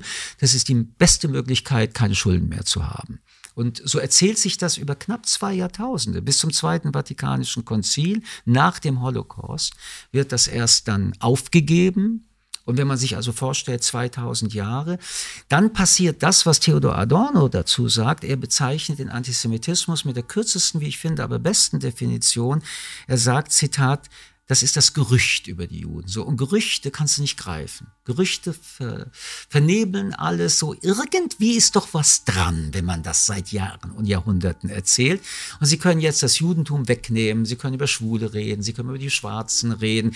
Also es wird so ein diffuses ähm, Nebelnetz gesponnen, wo wenn sie dann konkret dagegen sprechen, man sagt, ja, ja, das, das verstehe ich schon, aber ist es denn nicht doch irgendwie so? Und es muss doch einen Grund haben, dass das so lange schon über die Juden gesagt wird. Und so viele sagen das über die Juden oder über die Schwarzen. Und sie merken daran, dass es eben nicht mehr rational gibt. Aber Rassismus an sich ist immer ein gruppenbezogener Hass, wo der Einzelne, das ist der Typ, der bei ihnen bohrt, nicht als Einzelner, der bohrt, nicht gemocht wird, sondern gleich einer Gruppe zugeordnet wird, die man nicht gemocht hat und die ein zusätzliches Argument ist, warum der Einzelne, weil er doch der Gruppe angehört, typisch ist, die bohren ja alle irgendwie. Und was ich aber ganz dringend sagen will, ist, auch ich, auch Sie, wir haben alle Vorurteile. Wir werden als Kinder in diese Welt gebracht und erlernen durch das, was wir von anderen, auch von den Eltern hören, konstruieren wir ja unsere Welt. Und ähm, dann wird gesagt, die sind so und andere sind so. Und ähm, auch ich habe Vorurteile. Ich habe das mal erzählt. Ich war bei einem Vortrag und hatte dann das Thema doppelte Staatsbürgerschaft und das ist ja von einigen Teilen der politischen Welt nicht gemocht und gewollt. Und dann sagte ich, ja, und nicht nur Europäer, die hier leben, sollen die doppelte Staatsbürgerschaft bekommen können, sondern auch Menschen aus der dritten Welt. Und ich war sehr, sehr stolz, sehr weit gegangen zu sein. Und am Ende meldete sich dann jemand, der an der Wand stand und sagte, Herr Friedmann, darf ich mich vorstellen, ich bin Ihr Drittweltler. Wer hat Ihnen eigentlich den Titel der ersten Welt geschenkt? So, und ich bekam einen roten Kopf und mir wurde es ganz heiß und ich habe gemerkt, oh Gott, du hast da etwas einfach übernommen und die dritte Welt ist eine Wertung. Ja, ja, stimmt, alles ja, ja, ja und war, war wirklich fix und foxy. Und wenn ich das jetzt aber heute erzählen kann, dann habe ich daran von dem Moment an mich nicht gewehrt und habe nicht irgendwie angefangen zu erzählen, warum die Begriffe so sind, sondern es war mir klar, geht nicht. Und ich erzähle das heute, um mich immer wieder auch zu erinnern, was in mir an Vorurteilen steckt. Ähm, und die Arbeit, die wir haben, ist, ähm, und das ist Arbeit, unsere eigenen Vorstellungen permanent zu überprüfen. Hm. Immer wieder, da ist immer wieder. Immer beim, wieder. Das kann ja in zehn Jahren kann ja wieder was anderes eingeflossen sein aus der Debattenkultur, die wir jetzt haben. Natürlich. Sie haben in der Schule, ähm, das habe ich äh, auch in, in Ihrem Buch gelesen, gab es eine Situation, dass Sie nicht gut mitgekommen sind. Ihr Vater hat sich, hat das Pelzgeschäft geschlossen, 21 Tage neben Ihnen gesessen, obwohl er Ihnen nicht helfen konnte, also sozusagen äh, bildungstechnisch. Und, ähm, und was man jetzt, also Sie haben zweimal promoviert. Ähm, welcher Knoten ist in diesen 21 Tagen? Äh, man sagt ja manchmal so, der, der Knoten wird noch platzen. Äh, was ist dann passiert, dass sie, dass das dann geklappt hat? Also dass dieses Bildungsthema, also das habe ich nicht richtig verstanden. Also das Bildungsthema war immer ein großes Thema. Mein, mein Vater und meine Mutter mussten leider ihre Bildung im Ghetto und dann im Leben äh, machen und konnten ihre, glaube ich, eigenen Bildungsträume nicht, nicht leisten. Aber Bildung war immer ein großes Thema. Der Respekt vor der Universität und Professoren und Professorinnen war zu Hause viel größer als der Respekt, ob man viel Geld verdient hat oder nicht. So. Und ich war zehn Jahre alt, als ich hier ins deutsche Gymnasium ging und ich verstand gar nichts. Nada. Kein Wort. Ähm, und wenn ich zufällig eine Lehrerin mich an die Hand genommen hätte, ähm, wäre ich wahrscheinlich äh, heute auch nicht hier sitzend. Ich hätte eine ganz andere Biografie gemacht. Ich wäre sitzen geblieben, wäre in irgendeine andere Schule gerutscht. Keine Ahnung. Und ich bin dieser Frau mein Leben lang dankbar, aber ich finde es so unerträglich, dass es Zufall war. Und heute ist es immer noch Zufall. Ich will das doch wirklich in aller Deutlichkeit sagen. Die größte soziale Ungerechtigkeit dieses Landes ist nach wie vor die Bildungsungerechtigkeit. Und das ist nicht nur eine Frage von Menschen, die hierher kommen, sondern es ist auch eine Frage von vielen ähm, ähm, Herkunftsdeutschen. Wenn sie in einer Familie sind, wo die Eltern sie nicht unterstützen oder wo ihr Elternhaus zerrüttet ist oder sie im falschen Viertel sind, wenn sie nicht die Möglichkeit haben, dort, wo ihre Defizite sind, wie bei anderen Eltern Nachhilfeunterricht zu bezahlen, wenn sie all das nicht haben, ist ihre Biografie deutlich ähm, schon vorgeschriebener. Ich finde das unerträglich, weil ich es an meinem eigenen Leben erlebt habe. Dass ich das alles dann machen konnte, hat mit dieser Lehrerin zu tun. Und ähm, dann muss ich erzählen, und dann, ich will das gar nicht erzählen, weil dann merkt man, wie alt ich eigentlich schon bin. Dann wurde ein, 51. dann wurde ein Fernseher gekauft. Und ähm, ich saß vor diesem Fernseher, was ein Naturwunder für mich war, und ähm, lernte überhaupt nicht mehr. Und dann ist meine Pubertät auch nicht zu unterschätzen gewesen. Und es war, es war so, so einfach, weil ich kam aus dem französischen Schulsystem. Da war 10 die beste Note. Und mit der Note 5, 6, das war ausreichend. Darunter bist du durchgefallen. So, im deutschen System war die 1 die beste Note und du bist mit 6 durchgefallen. So, und ich hatte viele Fünfen und Sechsen. Und ich habe meinen Eltern dauernd erzählt, stellt euch vor, ich schaffe das irgendwie jetzt schon gleich. Und die haben mir geglaubt. Und irgendwann kam dann die Stunde der Wahrheit, wie sie eigentlich immer kommt, wenn man glaubt es das Kind nicht, aber dann merkt man das. Ich war im Schullandheim, ich bin krank geworden und mein Klassenlehrer sagte, ich bringe dich nach Hause. Und als wir dann die Kreuzung vor meinem Elternhaus waren, wusste ich, oh Gott, meine Mutter wird diesem Lehrer bestimmt sagen, bitte kommen Sie rauf, Kaffee trinken, dass Sie mein Kind gebracht haben. Und genau das geschah. Und dann saßen wir also zu dritt am Tisch und äh, meine Mutter ganz glücklich und strahlend und stolz sagte ihm, ach, ich bin so dankbar, dass mein Sohn ja immer noch Fünfen und Sechsen schafft, was für sie ja hieß, ausreichend. Ja. Und mein Lehrer guckte die an und ich wusste jetzt, jetzt gibt es kein Loch, wo du dich mehr verstecken kannst. Und sagte ihr, Frau Friedmann, ich weiß nicht, ob Sie ähm, wissen, wovon Sie reden. Ihr Sohn wird nicht versetzt. Und sie sagte, aber Moment mal, er hat ja Fünfen und Sechsen. Und dann stand ich als nackter Lügner, Dauerlügner da und die Versetzung war äh, nicht mehr möglich. Bis die dann äh, viel miteinander sprachen. Und auch da sehen Sie Liebe. Meine Mutter kämpfte und weinte und erklärte und sagte, das müssen Sie verstehen, es ist Kurzschuljahr, er hatte zweite Klasse jetzt gemacht. Und er hat es natürlich nicht so gemeint und Sie wissen doch wie, also das, was Mütter tun, wenn sie dann doch äh, den Lebenskampf für ihre Kinder machen. Und ähm, dann guckte er so uns an und sagte, also gut, ähm, es wird jetzt noch in allen Fächern eine Klassenarbeit geschrieben. Das wird so in sechs, sieben Wochen sein. Und wenn Michel in jeder Arbeit eine drei, was im deutschen System befriedigend heißt, schreibt, dann wollen wir mal sehen, ob wir in der Konferenz eine Tür öffnen. So, und dann ging er und abends kam mein Vater und ich heulte dann stundenlang rum, damit ich nicht äh, Rede und Antwort stehen musste. Und, und dann sprachen wir und dann habe ich gedacht, wie soll ich das tun? Ich, ich, was soll ich denn eigentlich da machen? Und äh, lernen, ich habe jetzt selbst ein Kind, das 14 ist, das ist doch alles so schwer und Disziplin und all das. Und ähm, ja, und dann sagte mein Vater, ähm, dann machen wir es zusammen und schloss dann das Geschäft ab und das bedeutete kein Einkommen und saß bei mir. Und die Geste veränderte mich. Also es war wieder eine Geste der, der Ernsthaftigkeit, weil eben immer gesagt wurde, Bildung, Schule, Studieren.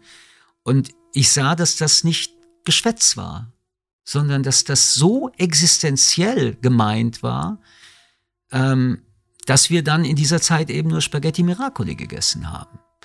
Ähm, aber für ihn da zu sitzen war ja auch eine Konfrontation mit sich selber und seiner Bildungslosigkeit. Und das zu spüren, das ist jetzt alles im Nachhinein erzählbar, aber in der Zeit war das nur Spüren. Ähm, so, und dann passiert ja das, was auch alle Kinder früher oder später hoffentlich erleben. Wenn sie dann ein bisschen lernen, haben sie sehr schnell Erfolg. Und aus diesem Erfolg ähm, verändert sich ja der Blick wieder, äh, weil man sich selbst wieder mehr vertraut, weil man merkt, hey, du lernst, du bist ein guter Schüler oder jedenfalls gehst du wieder anders in die Schule. Also wie auch immer das Ergebnis war, ich schrieb die guten Noten, was jetzt nicht besonders mir geschuldet ist, sondern hast einfach die Hausaufgaben gelernt und nachgelernt. Und äh, der Lehrer hat sein Versprochen gehalten. Ich bekam eine Fünf dann reingewirkt, also nicht bestanden. Und er sagte mir, als ich das Zeugnis bekam, damit du nie vergisst, dass du eigentlich Glück gehabt hast. Hm.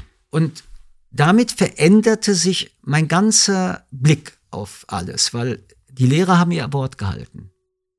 Ich habe mich angestrengt. Mein Vater hat geleistet und geliefert, dass er nicht nur schwätzt. Und von da ab war Schule für mich und Lernen kein Thema mehr. Das war's dann. Und wenn Sie jetzt, Sie haben nochmal Philosophie studiert äh, vor ein paar Jahren. Ist das gefühlt, sitzt er da immer noch neben Ihnen? Aber erstens sitzt er neben mir und zweitens ist für mich das Ungeheure und Unglaubliche, lernen zu können. Also am Anfang nichts zu verstehen. Wenig zu verstehen. Ein bisschen mehr zu verstehen. Ausreichend zu verstehen. Prüfungsmäßig zu verstehen ähm, Vernetzungen von Informationen und Wissen, interdisziplinär zu denken und zu argumentieren, immer noch nicht genügend zu sein. Also ich sitze wirklich hier und sage Ihnen, und ich meine das, und es ist kein Fishing for Compliments, ich fühle, fühle mich immer noch so ungenügend, wenn ich rede und wage dann irgendwelche äh, verklugten Gedanken auszudrücken. Aber dieses Gefühl, ein Stück weitergekommen zu sein im Verstehen und im Fühlen und das anderen Menschen auch äh, zu erklären und von anderen Menschen dann Erklärungen zu hören, die begründet sind, die mir wieder weiterhelfen können. Also äh, das ist für mich ein so unglaubliches Lebensgeschenk und ähm, ich kann überhaupt nicht genug lernen, ähm, weil es geht mir um, um diesen Versuch zu verstehen. Wir, wir, wir Menschen schaffen es ja nie, die Wahrheit kennenzulernen.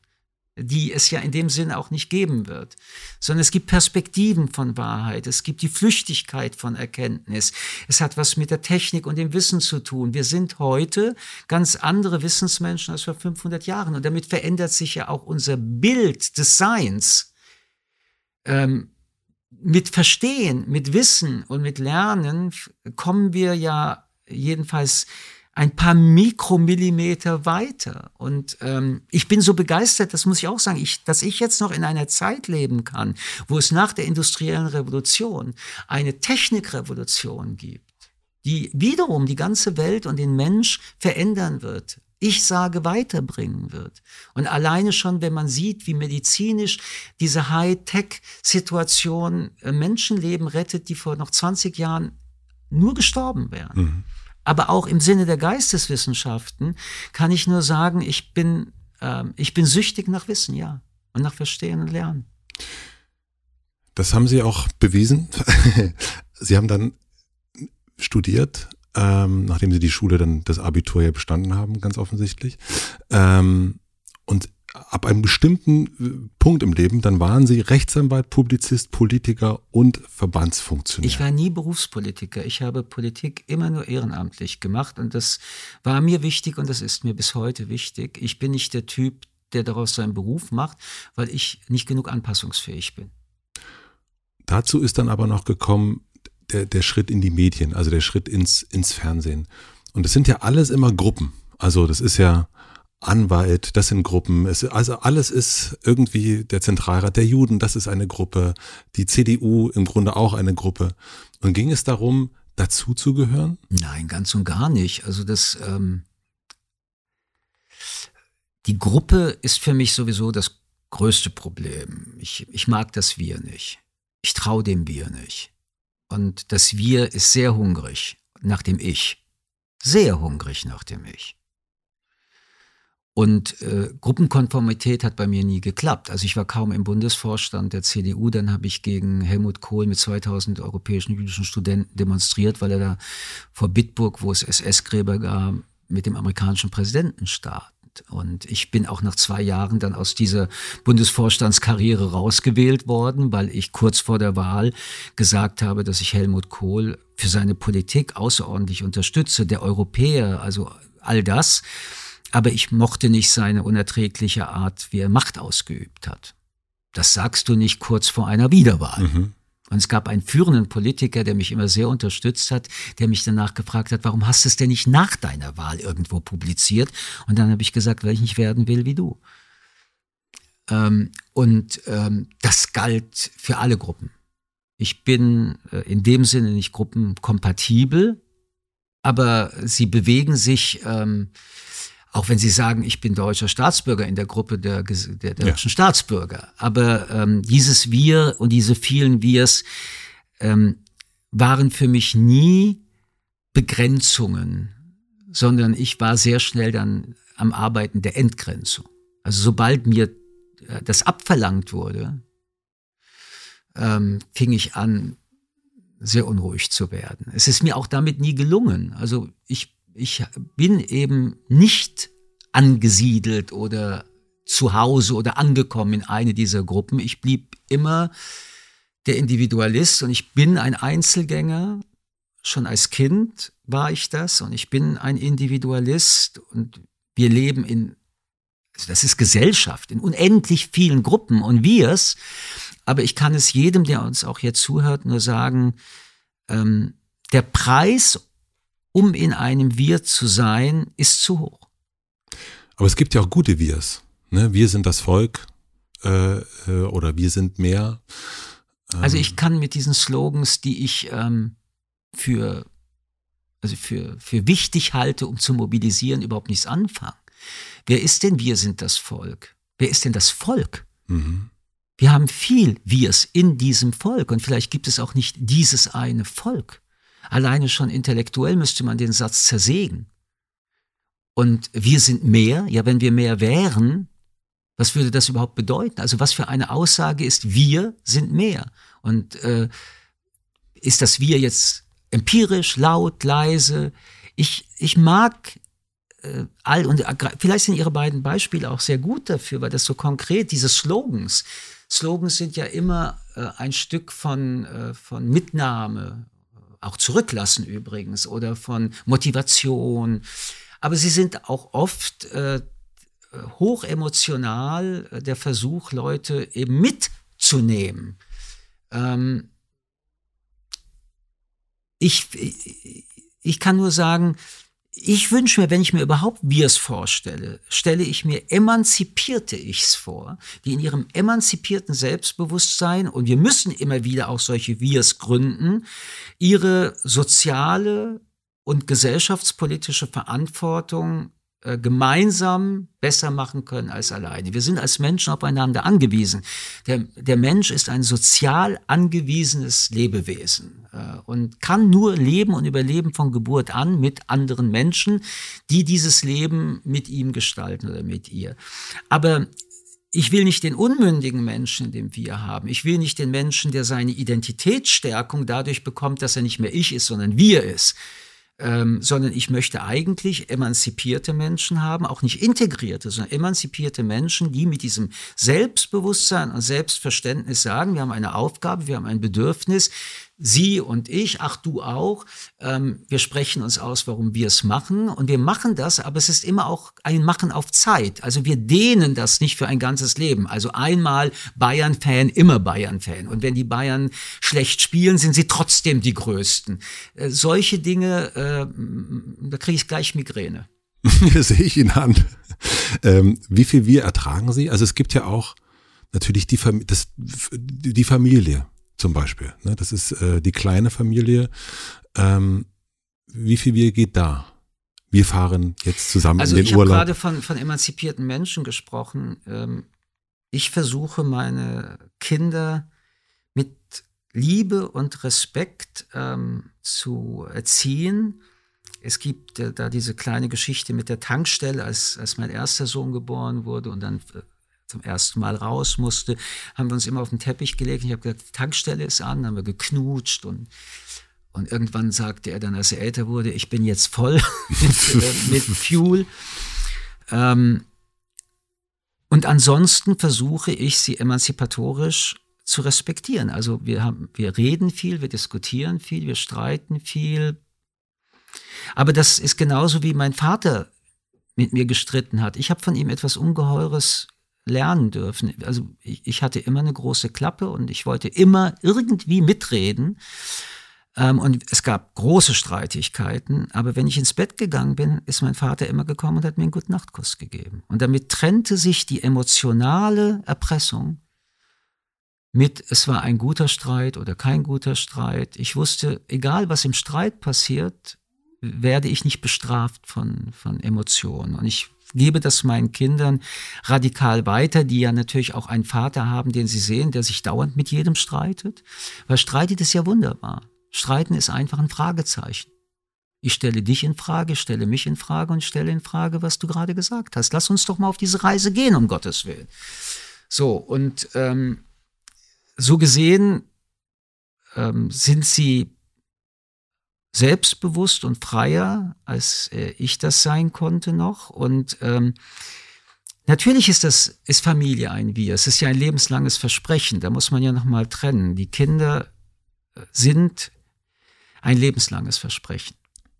Und ähm, ich habe dieses Versprechen, nachdem ich es über Jahrzehnte nicht annehmen konnte, das Geschenk, weil ich immer Angst hatte, Familie ist mit Tod verknüpft. Und eine zukünftige Familie und Kinder, stell dir vor, sie werden auch sterben. Als ich das dann irgendwann überwunden habe, wollte ich Vater sein. Ich wollte Kinder. Ich wollte ähm, das genießen. Wenn man dann Vater wird, merkt man, man genießt nicht nur, man hat auch Tage, wo man denkt und schreien möchte, Hilfe.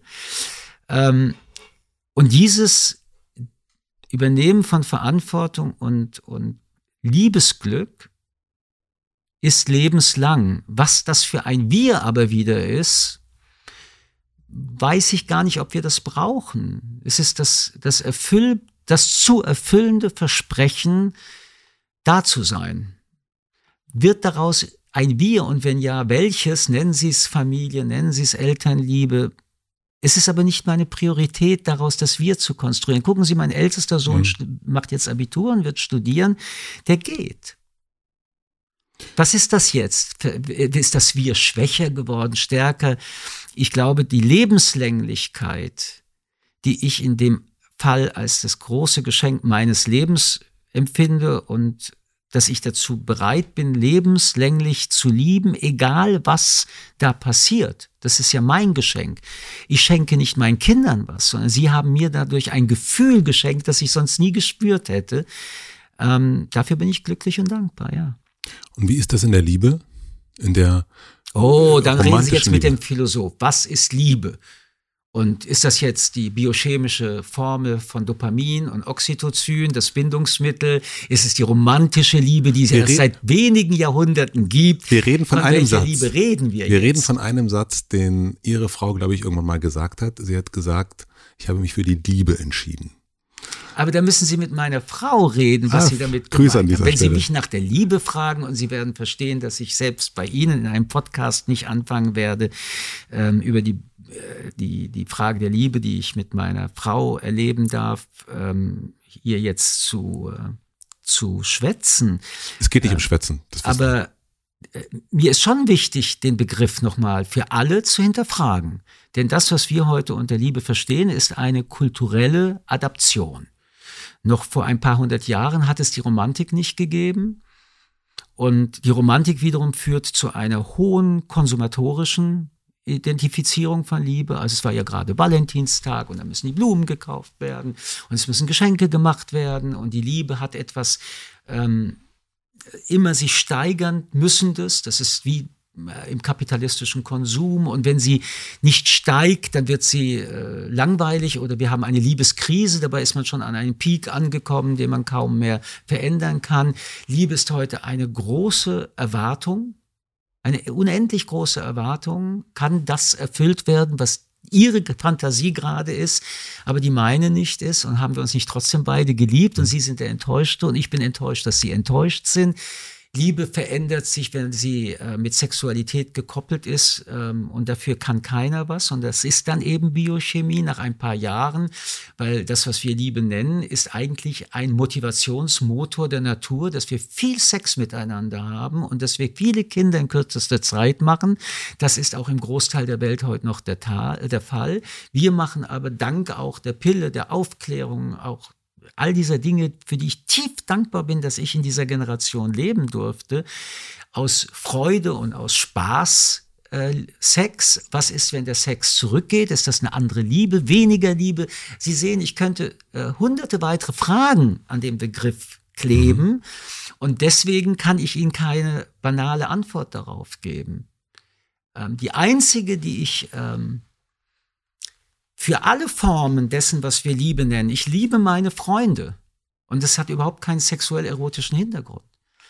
Ähm, die einzige Formel, die ich für Liebe ähm, verwenden kann, ist, dass das Vertrauen zu den Menschen, die man liebt, deutlich höher ist als zu anderen Menschen. Aber auch da sehen wir ein Paradoxon. Sie können niemals alle ihre Geheimnisse mit einem Menschen teilen. Sie können, glaube ich, sowieso nicht als Mensch alle Geheimnisse erzählen, sondern sie verteilen ja ihre Geheimnisse. Und sehr oft stelle ich mir die Frage, wenn ein Paar gerade so eine Krise hat, weil irgendjemand mit jemand anderen im Bett war, und dann hieß es die Frage der Treue und die Beziehung geht zu Ende. Wie ist es denn eigentlich, wenn man mit einem anderen, also einem dritten Menschen, über alles mehr reden kann als mit seinem eigenen Partner oder Partnerin? Ist da eine Störung in der Liebe? Was sind also die Bedürfnisse, die wir in diesen Begriff dann reinpacken? Sie sehen, ein wunderbares Thema, vielleicht muss ich mal ein Buch darüber schreiben, aber es ist so komplex, dass ich eher so antworten möchte, als da irgend so Kalenderspruch draus mache. Ich habe eine Frage und vielleicht antworten Sie nicht, dann stelle ich eine andere Frage. Weil Sie haben gesagt, dass Ihre Kinder Ihnen letzten Endes etwas geschenkt haben, nämlich ein Gefühl, was sie ihr Leben lang behalten werden. Und kann man so etwas auch auf die Liebe übertragen? Also vielleicht, auf, also das meine ich nicht im Kalenderspruchmäßigen, sondern also, einfach, sie haben sich, sie sind lange mit ihrer Frau zusammen. Ich bin auch lange mit meiner Frau zusammen. Aber ähm, was schenkt ihnen die Liebe im Vergleich zu der Aussage ihrer Kinder? Also wenn wir es in, ähm, in Wort und Differenziertheit äh, versuchen, ich liebe meine Kinder. Mhm. Ich liebe meine Frau. Es ist nur dann doch andere Lieben. Mhm. Ähm, ich glaube, dass schlimmstenfalls meine Frau auch ohne mich leben könnte, aber dass meine Kinder bisher nicht ohne mich leben konnten. Und das heißt, es gibt ganz andere Abhängigkeiten. Es gibt wirklich existenzielle hm. Abhängigkeiten. Ich kann nicht sagen, ich lasse mich von dir scheiden, mein Sohn. Ja. Weil das sein Leben zerstört, wenn er 10, 12, 13, 8, 9 ist. Natürlich kann man sich von seinem Partner, seiner Partnerin scheiden lassen und dann erleben Kinder genau diesen Augenblick, dass da etwas jedenfalls vom System nicht äh, funktioniert. Und man muss sich nochmal dran erinnern, wir sind ähm, das Lebewesen, das die längste Bindung zur Selbstständigwerdung von Kindern hat, die es von der gesamten Säugetierwelt gibt. Die, es ist ein ganz langer Prozess. Und äh, wenn der unterbrochen oder gestört ist, oder weil man überhaupt nicht mit Kindern umgehen will und kann, dann zahlt das Kind lebenslang einen Preis. Und selbst dort, wo alles fast geklappt hat, wissen wir, dass der Gang zum Psychotherapeuten Dinge hervorruft, wo man sich wundert. Mhm. Gut, das ist das eine. Das andere ist, wenn ich heute zurückschaue und ich bin am 25. Februar 67 Jahre alt, dann würde ich sagen, dass die zwei, drei Frauen, die mir dieses Gefühl von an ihnen wachse ich Dank ihnen verändere ich mich. Durch sie lerne ich. Was sie dann von mir denken, anderes Thema. Und es dann die Trennungen gab, von welcher Seite auch immer, dass ich, je größer der Abstand war, weiß, das sind die wichtigsten Menschen in meinem Leben gewesen. Denn sie haben tatsächlich einen Prozess in mir hervorgerufen, an dem ich mich entwickelt habe. Und ich verdanke diesen Frauen, die ich geliebt habe, weitaus mehr als dem einen oder dem anderen Studio. Ich frage noch ein bisschen weiter. Äh, Sie sagen irgendwann Stopp, ähm, weil wir auch Liebe, das, wir haben jetzt sozusagen Kind, Kinder, äh, romantische Liebe zu einer Frau und auch die Liebe zu Freunden. Und jetzt ähm, haben Sie gerade gesagt, dass diese zwei, drei Partnerinnen ähm, das hervorgerufen haben. Dieses Lernen, dieses, dieses, also mehr als ein Studium. Gilt das auch für Freunde? Ja. Ich, ähm, ich habe wunderbare Freunde. Und ein Teil davon nenne ich mittlerweile auch Lebensfreunde. Das ist, mhm. wenn man doch etwas älter wird und, äh, und man merkt, was, seit 30 Jahren? Wie schön. 40 Jahre? Ähm, aber ich habe fast jedes Jahrzehnt das Glück und das Vergnügen gehabt, ein oder zwei neue Menschen in mein Leben zu lassen, die mich in ihr Leben gelassen haben. Und ähm, ich habe das vorhin schon gesagt und das kommt ja jetzt ein erst recht dazu. Ich lebe nur, weil ich in Beziehung zu Menschen stehe. Wenn ich das nicht mehr spüren würde, würde ich nicht mehr leben können. Es ist äh, in Verbindung treten ist meine Tankstelle. Als Sie ins Fernsehen. Und ich habe furchtbar Angst davor, also dass das nicht äh, falsch klingt. Das sind Abhängigkeiten, die du denkst dann natürlich auch an deine Ängste sofort. Und was ist, wenn es schief geht? Und was ist, wenn dein Vertrauen nicht erfüllt wurde? Und all das, das denkst du natürlich, aber und darüber bin ich glücklich. Ähm, je älter ich werde, desto mehr ähm, oder andersrum, desto weniger interessieren mich meine Ängste. Die, das Glück, das ich vor mir noch spüre und erhoffe, ist, dass ich noch mit und dank Menschen und dann auch noch ganz besonderen Menschen äh, mich lebendig und lebend fühle. Und ihnen auch das übertragen kann. Und mehr, mehr ist eigentlich nicht das Ziel. Und alles, was ich glaube ich tue, ob das meine Gesprächsreihen im Berliner Ensemble, im Jüdischen Museum Frankfurt, überall, äh, in der Nationalbibliothek angeht, ob das auch jahrzehntelang Fernsehen war, Journalismus ist, ob ich Bücher schreibe, ob ich ähm, alles ist, um in Verbindung zu treten. Und ähm, das funktioniert manchmal gar nicht und manchmal funktioniert es ganz, ganz schlecht und meistens bin ich dran schuld, weil ich weglaufe. Aber ich laufe weniger weg. Und als wann? Seit ähm, 19,5 Jahren. Stark. Aber deutlich weniger seit 10, 5 Jahren. Äh, ich versuche überhaupt das Thema Angst ähm, anzugehen. Ähm, weil neben all dem, was ich auch über Vertrauen sage, ich habe schon Angst vor dem Menschen. Mir ist schon klar, dass die Zivilisation ganz dünn ist, wenn du also abends, also ich bin ja auch irgendwann mal in Clubs gewesen und dann siehst du, wenn Leute legale oder illegale Drogen nehmen, was da so schnell passiert. Und du siehst auch Menschen, die du zufälligerweise hm, triffst, die aggressiv sind. Äh, ich habe furchtbar Angst vor körperlichen Schlägereien. Vor all dem habe ich furchtbar Angst. Ähm, aber die zu überwinden, die zu überprüfen, ähm, zu begreifen, dass du keine Kontrolle hast, dass also diese, diese Sehnsucht von uns Menschen, ähm, also wir lernen, dass wir Affektkontrolle haben müssen.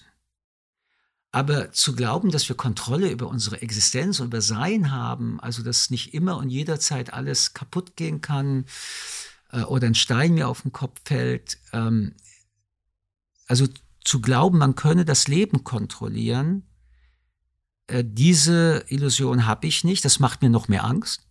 Nicht mehr? Und noch mehr Angst. Nee, aber nicht mehr? Aber die wird weniger. Also die, haben Sie die, diese Angst vor dieser äh, Nichtkontrolle, ist die die ist geringer geworden. Die ist geringer geworden. Deutlich geringer geworden. Und ich springe ins kalte Wasser und merke, das Wasser ist lauwarm. Du erkältest dich gerade gar nicht. Du verbrennst dich auch nicht, ist nicht zu heiß. Also du, du musst deine Angst überwinden und du musst deine falsche Risikobetrachtung überwinden. Haben Sie mehr Angst vor sich selbst oder mehr Angst vor der Außenwelt? Ich würde sagen, da ich ein Mensch bin und den Menschen gerade beschrieben habe, bin ich ein Teil dessen, was ich beschrieben habe. Klar. Ja. Also dann eigentlich. Ich bin auch manchmal ein A-Punkt. Ich bin auch manchmal erfülle ich nicht Erwartungen. Ich bin auch manchmal ätzend oder ich habe natürlich auch irgendwann mal über jemanden getratscht und ähm, und dann dachte ich mir, oh Gott, geht das gut oder wird das so enden wie in der Geschichte des Rabbiners, der die, die Klatschtante äh, auf das höchste Gebäude, aufs Dach ruft und sagt, bring ein Federkissen mit und eine Schere. Und dann steht die da oben und sagt, mein Gott, dieser alte Mann. Und dann sagt er, schneid das Federkissen auf und schütte alle Federn jetzt aus. Und die Frau denkt sich, das muss ich jetzt allen erzählen, der Mann ist jetzt völlig dement. Und nachdem sie das getan hat, sagt er zu ihr so, und jetzt gehst du runter und sammelst alle deine Federn auf. Da sagt sie, das geht doch gar nicht. Die sind doch in all vier Winde jetzt zerstreut. Und dann sagt er, und so ist das mit deinen Gerüchten. Du holst die nie mehr zurück. Und jedes Mal, wenn ich über jemanden geklatscht habe, denke ich an diese Geschichte und weiß, hoffentlich, hoffentlich fliegen diese Federn nicht weit. Aber natürlich passiert mir das auch. Also mhm. deswegen auf Ihre Frage, ja. Ja. Wir sind Menschen. Als Sie ins Fernsehen gegangen sind, da das war dann Anfang der 90er, fing das an. Und da sind wir so ein bisschen abgebogen, was ich sehr schön finde. Und da sind ja immer mehr Sachen dazugekommen eigentlich. Und ich habe erst schon ganz am Anfang erzählt, ich habe diesen Beitrag gesehen von 2003 mit, mit Christoph Schlingensief. Und da sah man sozusagen auch das Ergebnis von all den Sachen, ganz, ganz viele Sachen. Und wenn wir über Freunde sprechen, hat da niemand gesagt, Michelle, ist es nicht mal zu, ist es nicht zu viel? Ist es nicht genug? Ist das, warum machst du das alles? Also das sind ja viele, viele Dinge, die da parallel liefen. Naja, man könnte aber auch dialektisch antworten, warum machst du so wenig? Das will ich nur in den Raum stellen. Also die Frage, es ist viel, ist eine relative Betrachtung vom Absenderhorizont. Ähm, ich mache sehr viel, aber ich bin überhaupt nicht gestresst. Bin auch nicht müde. Ja. Manchmal bin ich erschöpft. Ja. Aber ich kenne viele, die durch zu wenig machen viel erschöpfter sind. Ähm, aber damals war es zu viel. Damals war es Kompensation eines unglücklichen Menschen, der, weil er so auch war, wie er war und konnte, was er konnte, am Ende sehr viel konnte. Es war aber auch etwas sehr Positives. Ähm, es war eine, eine Abenteuerreise, die in meiner Biografie nie vorgesehen gewesen wäre. Also dieses Erobern von, jetzt nicht Räumen, sondern das Erobern von Erlebnissen raus aus dem engen Leben, in aus diesem äh, Trauerwohnzimmer natürlich auch. Ja, und ja. Äh, aber auch Möglichkeiten zu bekommen. Ich rede nicht von Macht, aber Möglichkeiten. Wir haben große Reportagen gemacht, wir haben aufgeklärt, wir haben ich habe ein Format gegründet, das im politischen Fernsehen, also im Fernsehen, das Politik gemacht hat, noch nicht existierte, nämlich ein, äh, ein, ein Politiker Rede und Antwort bedeutet, solange die Antwort nicht gegeben ist, zu fragen. Und äh, nicht mit Obrigkeitsgedanken einen Minister zu betrachten, sondern zu sagen, wenn wir hier sitzen, sind wir beide Bürger oder Bürgerinnen und Bürger und du hast eine Rechenschaftspflicht und ich will deine Nebelkerzen echt nicht hören. Du bist gewählt, ich bin ein Journalist, du bist gekommen, weil du mich benutzt, das ist legitim, du möchtest Öffentlichkeit, aber ob die Öffentlichkeit jetzt äh, zum Feuerwerk wird im Sinne, wie du das vorstellst, oder zum Feuerwerk, dass es dir äh, ganz anders wird, das hängt nur von dir ab. Und äh, das hat eine, eine Note gesetzt äh, im deutschen Fernsehen, wie es das nicht gab. Es wurde ja auch sehr kontrovers diskutiert. Aber meine damalige Chefredakteurin Luke Jochemsen, die mir das alles ermöglicht hat, äh, hat immer gesagt, weiß ich bin gerade wieder Taxi gefahren. Dann hat er gesagt, ach der Friedmann. Und äh, dann immer gesagt, es ist egal, warum sie dir zuschauen, weil sie dich nicht mögen oder weil sie dich mögen, aber sie schauen dir zu. Und ich glaube, ich habe schon nicht wenige Menschen geprägt, dass man dieses Obrigkeitsdenken, dass man diese Distanz überwindet und dass man, wenn man eine Frage stellt, nicht unhöflich ist, wenn man sie nochmal stellt, sondern unhöflich ist der, der sie nicht beantwortet. Und ich bestehe heute auch noch bei Gesprächen, auch im Privaten, dass wir uns anstrengen, wenn wir miteinander reden. Dass wir uns einfach anstrengen. War das Vorsicht Friedmann? Das war Vorsicht Friedmann, dann kam die ARD-Sendung Friedmann, Friedmann, mit diesem Love Chair. Mhm. Und alles, was ich mache, ist, ähm, das ist, ich gehe, gehe nie in eine Sendung oder in eine Begegnung mit dem Gedanken, na, wie kann ich den jetzt schnappen, sondern die Leute, die gerade in politischer Verantwortung sind, das will ich fairerweise sagen, haben ja auch einen ganz ungeheuren Druck. Ähm, und diesen Druck können sie gar nicht in der Kommunikation eins zu eins weitergeben. Damit kann ich umgehen. Womit ich nicht umgehen kann, ist, wenn es dann Argumentationen gibt, die Banane sind. Die zerbröseln, sobald du sie anfasst. Also äh, mich für blöd zu verkaufen und zu halten, ist in einem Gespräch, egal mit wem ich rede, eine tiefe Kränkung. Respektiere mich. Du kannst ja auch sagen, dazu möchte ich jetzt nichts sagen, oder du kannst sagen, ich bitte um Verständnis, aber mir dann irgend so eine Pseudogeschichte zu erzählen, die vorne und hinten nicht stimmt, die in ihrer Logik nicht stimmt. Das nehme ich jedem übel und Berufspolitikern, die mit Journalisten reden, sowieso. Warum dieses Vorsicht? Vorsicht war gemeint mit streng dich an. Okay. Weil ich natürlich als jemand, wie ich sie jetzt auch erlebe, oder auch wenn ich das so, diese Neugierde eigentlich auf Menschen aufeinander zugehen, das hat ja viel eigentlich damit zu tun, dass wir nicht vorsichtig sind. Nein, vorsichtig ist, und das ist auch in dem Gespräch, streng dich an. Du kommst hierher, streng dich an. Ich komme zu Ihnen und strenge mich an. Ich strenge mich wirklich an. Ich gebe mir Mühe, ähm, Floskeln zu vermeiden, Plattitüden zu vermeiden, ich denke nach, während ich mit ihnen spreche. Und das ist anstrengend und Anstrengung, aber ich tue es nicht ihretwegen, ich tue es meinetwegen, sonst würde ich mich langweilen und meine Zeit verschwenden. Äh, und so gesehen habe ich überhaupt keine andere Möglichkeit, als mich anzustrengen. Und ob Sie es merken oder nicht, ist nicht primär mein Ding. Ich merke es, also es ist Hirnjogging. Es macht mir einfach Spaß. ähm, damals, als dieses Vorsicht Friedmann äh, und auch der Wechsel, das war dann Ende der 90er, Ihre Eltern sind dann gestorben ja. in dieser Zeit. Und Sie sagten dazu, ich glaube, es war in der SZ, äh, es gab kein Fühlen mehr, nur bleischwere Trauer, mich selbst eingeschlossen, mich selbst abgeschlossen, um mich hohe Mauern.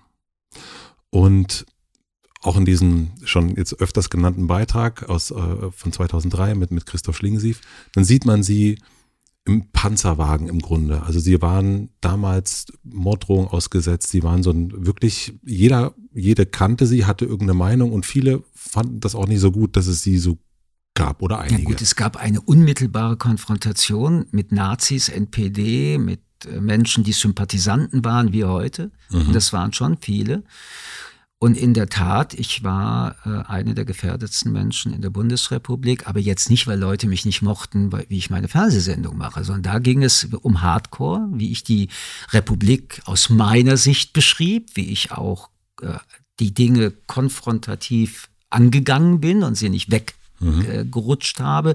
Es gab große Themen, äh, die Verhandlungen der Zwangsarbeiter mit der deutschen Industrie, das waren ja nicht mal Juden, aber die hatten ja überhaupt niemanden der für die sprach. Das habe ich dann übernommen und habe mich mit der gesamten deutschen Industrie äh, angelegt. Damals war Hans-Olaf Henkel BDI-Präsident, anschließend ein paar Jahre dann für die AfD im Europäischen Parlament. Und wenn man sich die damaligen alten Bonzen, man muss es sagen, die noch teilweise aus der unmittelbaren Zeit der 30er Jahre da saßen oder auch das Selbstverständnis dieser Deutschland AG anschaute, das waren schon alles große Bretter, dicke Bretter oder auch Leute wie Gerhard Schröder, der ja für seine Sensibilität so bekannt ist.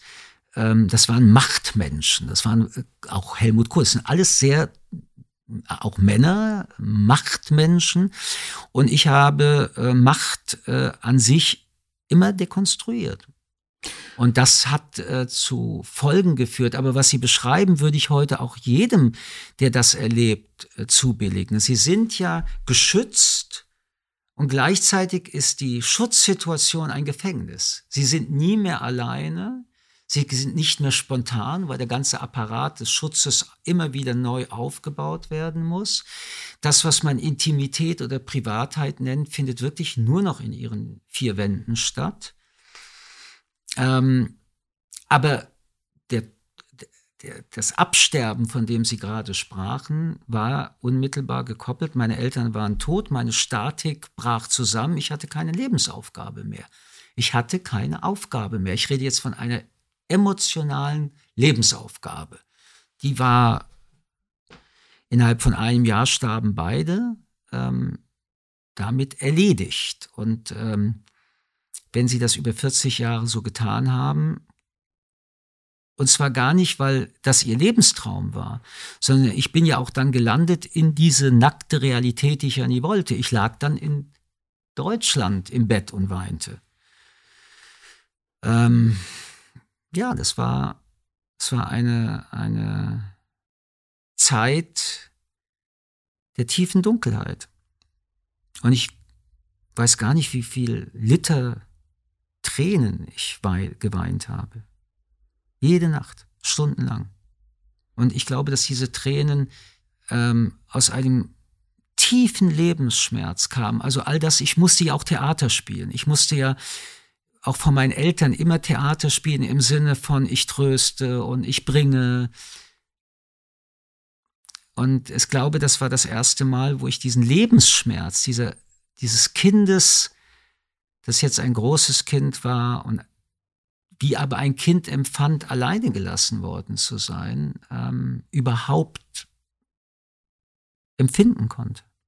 Ging das, dass Sie das so machen konnten, wie Sie es damals gemacht haben, also auch in, in 2003 und in, in der Zeit zwischen äh, Tod der Eltern und da, weil es eben, also Sie wirkten in diesem Beitrag, wenn man sich den heute anguckt, unglaublich angstfrei. und, und eigentlich sozusagen, also sie gehen durch, durch die Frankfurter Nacht, ähm, trotz Schutzperson um sich, um sie herum, sie gehen irgendwie wie so ein, verzeihen Sie das Bild, aber wie so ein Superheld, der so eine, der, die, die, wo alles sowieso abprallt und er geht da einfach so durch. Und also erstens war ich nie ein Superheld, sondern genau das Gegenteil. Und zweitens, an dem Abend war ich ja, ich war ja glücklich. Also ich traf Schlingensief, den ich von Anfang an einfach mochte, weil er einfach verrückt war. Und ich mag verrückte Menschen im Sinne von verrückt. Mhm. Ähm, und ich traf Hannelore Elsner, die eine sehr, sehr, sehr enge Freundin war. Und ich traf Johnny Klinke, der den Tigerpalast macht, den ich ebenfalls als einen Freund benennen würde. Also ich war glücklich an diesem Abend. Ich habe das ja erzählt, mhm. wenn ich mit Menschen zusammen bin und mhm. ein neuer Mensch, wo ich spüre, mhm. wow, da habe ich Lust, da, da mhm. passiert was mit mir und ich sehe bei dem auch. Und es gab ja dann auch diese Folge der, der weiteren Treffen und Begegnungen und der, des Sprechens miteinander. Und gleichzeitig ähm, lebte ich damals mit einer inneren Verpanzerung und alles war gleichzeitig Michel Friedmann. Und ähm, ich glaube, dass ein, ein Teil dieser Faszination dieses Films, das ja bis heute immer wieder, jetzt auch jetzt wieder 16-, 18-Jährige sich anschauen und wenn sie mich sehen, wenn sie den Film gesehen haben, was bist du denn für ein cooler Freak? Ähm, darin besteht, dass man alles irgendwie dann doch spürt, dass man, wie Sie es beschrieben haben, ähm, aber ich habe glaube ich, bis vor 19,5 Jahren auch immer Angst gehabt vor diesem ähm, Glück, das ich auch in dieser Nacht empfunden habe, weil glücklich sein durfte ich nicht. In dem Sinne, weil je mehr ich dieses Glück nach außen getragen habe, also mit anderen Menschen, desto weniger Kraft hatte ich ja und Zeit für meine Eltern. Es gab auch da immer wieder so eine Ambivalenz. Ne? Also wenn du, wenn du deine Freunde treffen willst, deine Freundin, dann geht das von von der Zeit, aber auch von, der, vom, von deinem Top, was kannst du alles noch geben. Und ich hatte auch immer Angst, weil ich eben nie ähm, ankommen durfte. Weil ankommen heißt, die Sensoren werden schwächer. Und all diese Widersprüche war Michel Friedmann zu diesem Zeitpunkt sichtbar. Ich bin auch heute noch voller Widersprüche. Gott sei Dank. Gott sei Dank. Also das wäre jetzt wirklich, also wie langweilig wäre dieses ja, Gespräch, wenn es nicht ich, so wäre. Ich, äh, ich wollte es nur gesagt haben. Ich bin voller Widersprüche. Mm, bis zu 19,5 bis zu 19,5 Jahren, also äh, 2003, hatten sie Angst vorm Glück, so wie sie es genannt haben. Und ähm, was dann passiert ist, ist der berüchtigte Skandal. Und da haben sie auch schon so viel dazu erzählt, dass ich da, ähm, ich, das kann es man gibt nichts Neues. Es gibt nichts Neues. Es war falsch, was ich gemacht habe. Ich habe ähm, eine Frage zu dem danach. Äh, ich weiß nicht, ob Sie es erzählen wollen. Sie entscheiden das. Äh, weil was ich gelesen habe, ist, dass Sie die Ämter niedergelegt haben, dass Sie sich öffentlich entschuldigt haben und ganz, ganz, also sehr viel außen sozusagen. Und mich würde interessieren, weil Sie haben ja dann auch die Angst ein bisschen überwunden vor dem Glück, wie diese innere Arbeit aussah. Naja, man muss verstehen, dass das, was damals passierte, ja nicht eine äußere Skandalisierung war, sondern dass die Seele desjenigen, der solche Dinge macht, ähm, blutet. Und das Bluten fängt an, ich weiß nicht, wie viele Jahrtausende vorher, keine Ahnung. Mhm. Aber ich musste mich ja dann endgültig fragen, ob ich weiterleben will oder nicht. Und ich bin einfach froh, dass meine damalige Freundin da war die heute meine Frau ist. Es gab zwei Fragen, die Sie sich gestellt haben. Wer bin ich und wer will ich sein?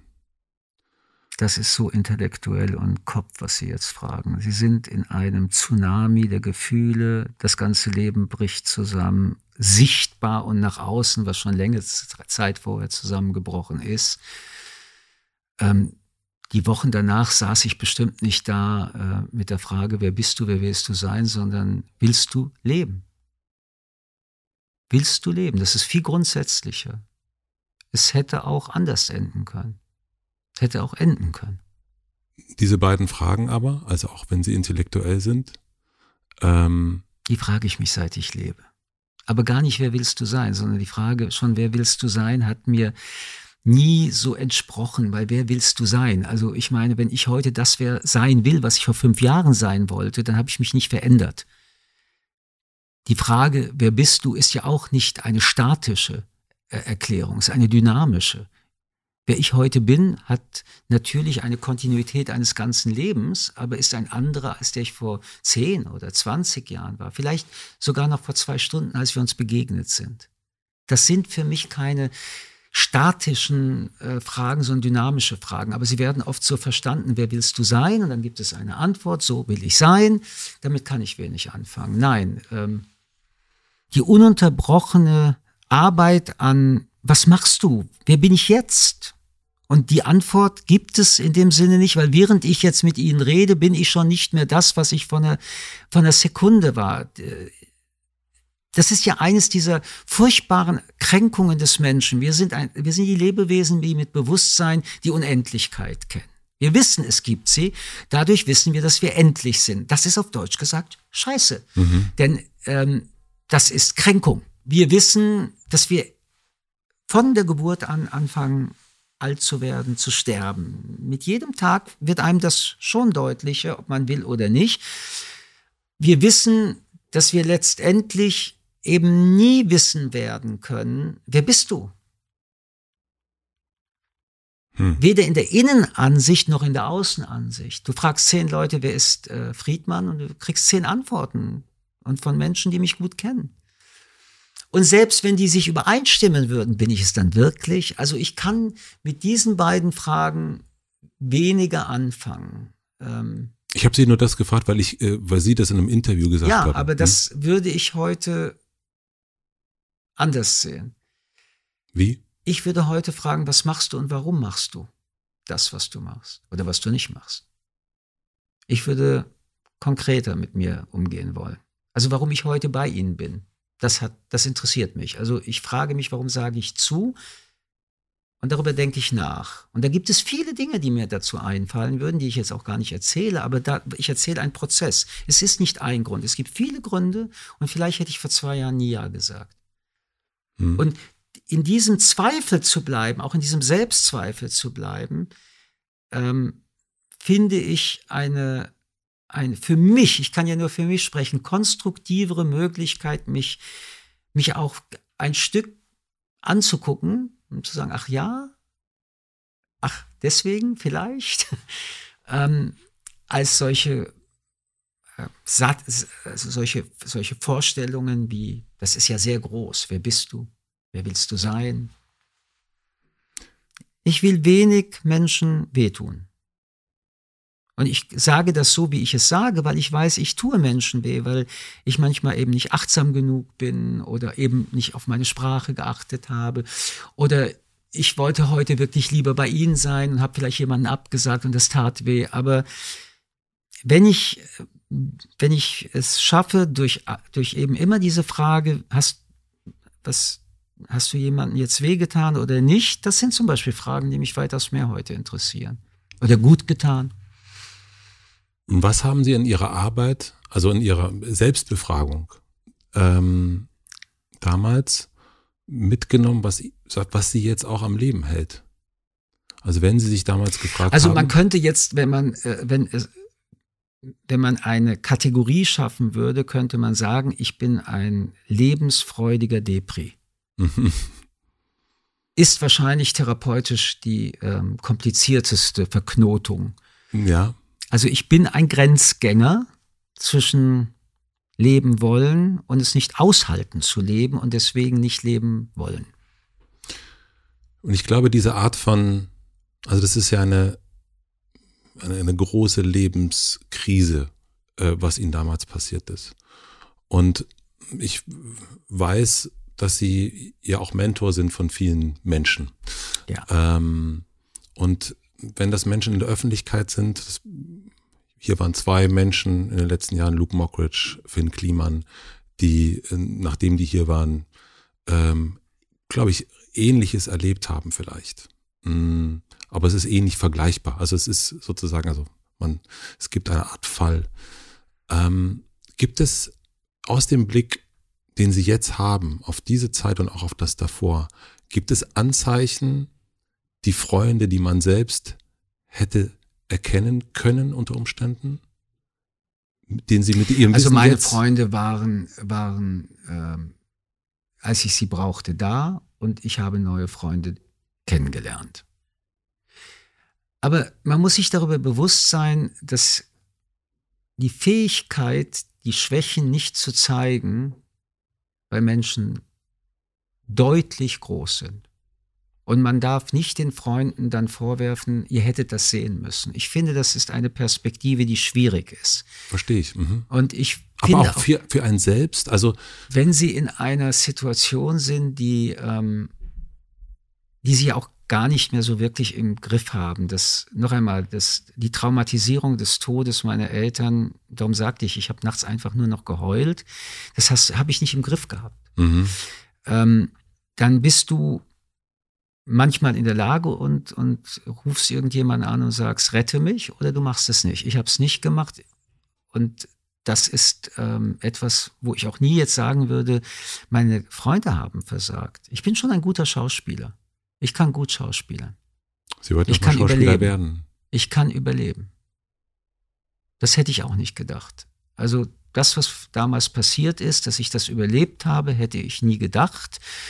Und ähm, dass ich heute bei Ihnen sitzen darf und es Menschen gibt, die meinen, es lohnt sich, diesen Friedmann zuzuhören, hätte ich auch nicht gedacht.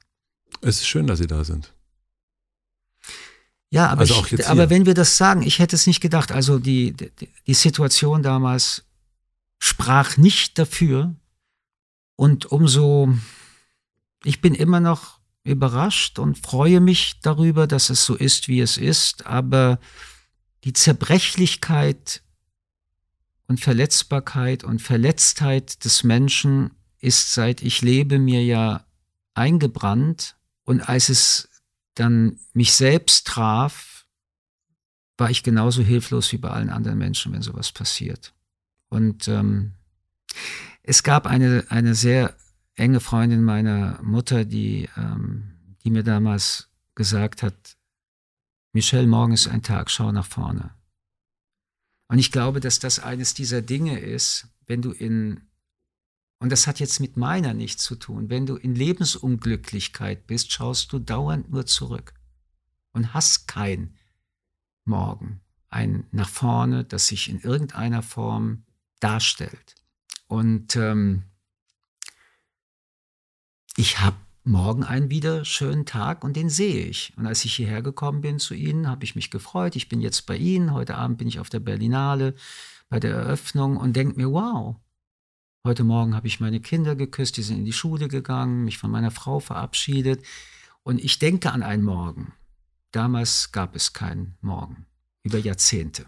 Und gab es vor dem damals ein Morgen? Nein. Das Morgen, den Das Morgen? Morgen war weg, als ich mein Visum für New York zerrissen hatte. Damit habe ich mich und mein Leben als Priorität zerrissen, als Anspruch. Mein Morgen gab es nicht mehr. Und Und kam eigentlich erst wieder, als alles in Trümmern war. Und ich glaube, das, was dazwischen war, war ein Leben, das ich fremdbestimmt geführt habe, selbst organisiert zwar, aber es war nicht wirklich mein Leben. Ich bin heute viel mehr mein Leben. Und das ist äh, ungeheuerlich. Ich ärgere mich über die 20 Jahre oder mehr, die ich nicht das so sagen kann. Ähm, aber auch da will ich einfach jedem sagen, und es gibt viele Menschen, das muss auch gar nicht jetzt so dramatisch sein. Und vor allen Dingen ist es ja bei den meisten Menschen nicht öffentlich. Das ist ja nochmal ein ganz Mhm. anderes Thema. Aber ich kann nur sagen, ähm, es gibt morgen, auch wenn du dir das gerade nicht vorstellen kannst und fühlen kannst. Ähm, ich habe alles getan und versucht, das wiederherzustellen oder überhaupt mal wiederherzustellen, dass ich sowas fühle und denke. Und ähm, ich kann jedem nur sagen, sich alles, alles zu geben, damit man das wieder hinkriegt. Manchmal passiert es, manchmal passiert es nicht, manchmal kann man es, manchmal nicht, aber es zu versuchen, war und ist auch heute noch alle Mühe wert. Ich muss mich auch heute noch immer wieder bemühen und anstrengen, ähm, dass das so bleibt. Und es gibt auch Momente, wo es wieder am Kippen ist. Aber das ist vielleicht dann also man kann es jetzt sehr, sehr wissenschaftlich machen. Die Verhaltensweisen werden ja auch gerade immer erzählt. Darfst, dass du Angst hast, mach es oft, mach es oft, mach es oft. Schreib also in deinem Gehirn andere Erfahrungen, andere Erfahrungen. Ähm, und ich gebe mir Mühe. Ich schreibe permanent Erfahrungen. Es sind nicht immer gute, aber es sind mehr gute als nicht gute. Und aber das ist gut. Was hilft Ihnen, was vielleicht auch anderen helfen könnte, genau an diesen Kipppunkten? Also ich würde jedem Menschen immer wirklich raten, wenn du Zahnschmerzen hast, gehst du zum Arzt und zum Zahnarzt und wenn du Kopfschmerzen hast, gehst du zum Neurologen und wenn du Seelenkopfschmerzen hast, gehst du zu Fachärzten. Geh. Es, kein, es gibt nichts, sich da zu schämen. Mhm. Ähm, ich würde den Menschen raten, so früh wie möglich mit den Menschen, die sie lieben, zu sprechen und so wenig wie möglich Legenden dabei zu erzählen. Ich glaube nicht, dass du ein Held bist, weil du Kopfschmerzen aushältst, sondern du bist, um einen anderen Begriff zu nehmen, du bist ein Mensch, wenn du bereit bist zu erfahren, dass selbst du mal Kopfschmerzen hast. Und wenn die chronisch werden, dann geh zum Arzt. Keine Schande, muss man sich nicht für schämen. Man muss sich für überhaupt nichts schämen übrigens. Ähm, aber du bist nicht allein. Und zu glauben, man könne sein Krebs alleine heilen, ist genauso naiv, wie wenn man glauben würde, man könnte seine seelischen Kopfschmerzen alleine heilen. Du brauchst Menschen, du brauchst Profis, du brauchst Menschen, die dich begleiten als Freunde oder als, als Paar. Und da sind wir wieder dabei. Ähm, Du brauchst Menschen, ja. Und das ist schön, weil du. Ich habe Glück. Ich habe Menschen, die, die an meiner Seite waren und sind. Ich bin sehr reich, sehr beglückt. Ein Freund von mir, der ist ähm, Reporter und ist ähm, in Kriegsgebieten unterwegs und ähm, unterhält sich mit Terroristen und ganz, ganz, also äh, ja, mit, mit allem, was es so gibt, was der Mensch so anzubieten hat. Und er sagte irgendwann mal zu mir, dass seine Toleranz unerträglich geworden ist. Äh, dass er so viele Sachen nachvollziehen kann bei Menschen, warum Menschen sich verhalten, wie sie sich verhalten. Aber Menschen graben mit ihren Händen tagelang, wie jetzt in der Türkei, nicht weil es die eigenen Kinder sind, in den Trümmern und retten einen Menschen. Also die Eindimensionalität des Menschen, eines jeden Menschen, ist nicht der Mensch. Der Mensch ist übrigens sehr überraschend, wo man sagen würde, der Typ und macht dann etwas und jemand, der, von dem man sagen würde, was für ein Idealist, rennt weg. Ich glaube, dass das kann ich schon mit meiner Biografie, meinem Leben, auch mit mir selbst festzurren, wir sind total komplexe, nochmal widersprüchliche und sich nicht immer selbst kontrollierende Menschen. Und es kommen in unterschiedlichen Situationen Dinge bei uns dann heraus, die vielleicht vor zehn Jahren so gar nicht gewesen wären. Also ein Stück der Unberechenbarkeit, im Guten wie auch im weniger Guten, gehört zum Leben. Auch das ist Kontrollverlust, Akzeptanz. Mhm. Ähm, aber die Frage, wie man ins Leben schaut, auch auf sich selbst, nämlich ob das immer zu Lasten von Menschen geht, weil ich möchte es nicht in moralischen Kategorien gut, schlecht, richtig, falsch einordnen. Aber es gibt Dinge, die gehen zu Lasten anderer Menschen und es gibt Dinge, die gehen zugunsten anderer Menschen. Ähm, ich bin bereit, da in einer nicht wissenschaftlich empirisch nachgewiesenen These mein Leben aufzubauen, dass unterm Strich es mehr zugunsten des Menschen geht als zu seinen Ungunsten, wenn sich Menschen in einer ganz bestimmten auch Zivilisiertheit aufwachsend, das ist Bildung, das ist eine, eine nicht existenzielle Not, begegnen. Und dass es dabei Zwischentöne gibt und dass es dabei Explosionen gibt und dass es dabei auch viel Katastrophales gibt, was wir uns dann antun und uns sehen. Ja, aber unterm Strich, wenn ich die Kränkung der Unendlichkeit der Zeit nochmal nehme, hat sich der Mensch zivilisiert und nicht entzivilisiert. Wir sind heute als Mensch zivilisierter als vor 5000 Jahren. Und solche Themen wie Solidarität, solche Themen auch des Toleranz. Wissens, ja, ja. Und dass es dabei Barbarei gibt, ist ein scheinbarer Widerspruch. Aber es ist nur ein scheinbarer. Das, es geht nicht um entweder oder. Es geht um sowohl als auch und die Fähigkeit, den Anteil des Zivilisatorischen zu stärken und den Anteil des Barbarischen zurückzudrängen. Und dass der Krieg in der Ukraine uns zeigt, was für eine Barbarei ähm, äh, Putin und Russland bereit ist zu leisten. Ich meine, dieser Krieg ist ein Krieg gegen Zivilbevölkerung. Es ist ja nicht nur ein Krieg Soldaten gegen Soldaten. Das sehen wir, das wissen wir. Und dass ich hinnehmen kann, dass heute, während wir sprechen, vielleicht fünf Leute im Mittelmeer sterben, die flüchten. Das alles ist wahr. Aber es, es trifft mich. Nicht genug? Ja. Mehr müsste es sein? Ja aber mich trifft es trotzdem und hier oder da mache ich deswegen irgendetwas anderes. Barbarei trifft es nicht mal mehr diesen Menschen. Das heißt, Empathie ist etwas, was wir ja gerade lernen. Also ich bin zivilisatorisch da wahrscheinlich der Dinosaurier mit Ihnen.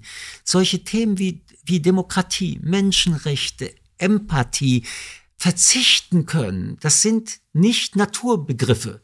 Und ich will ganz offen sagen, ich bin in dieser Corona-Phase,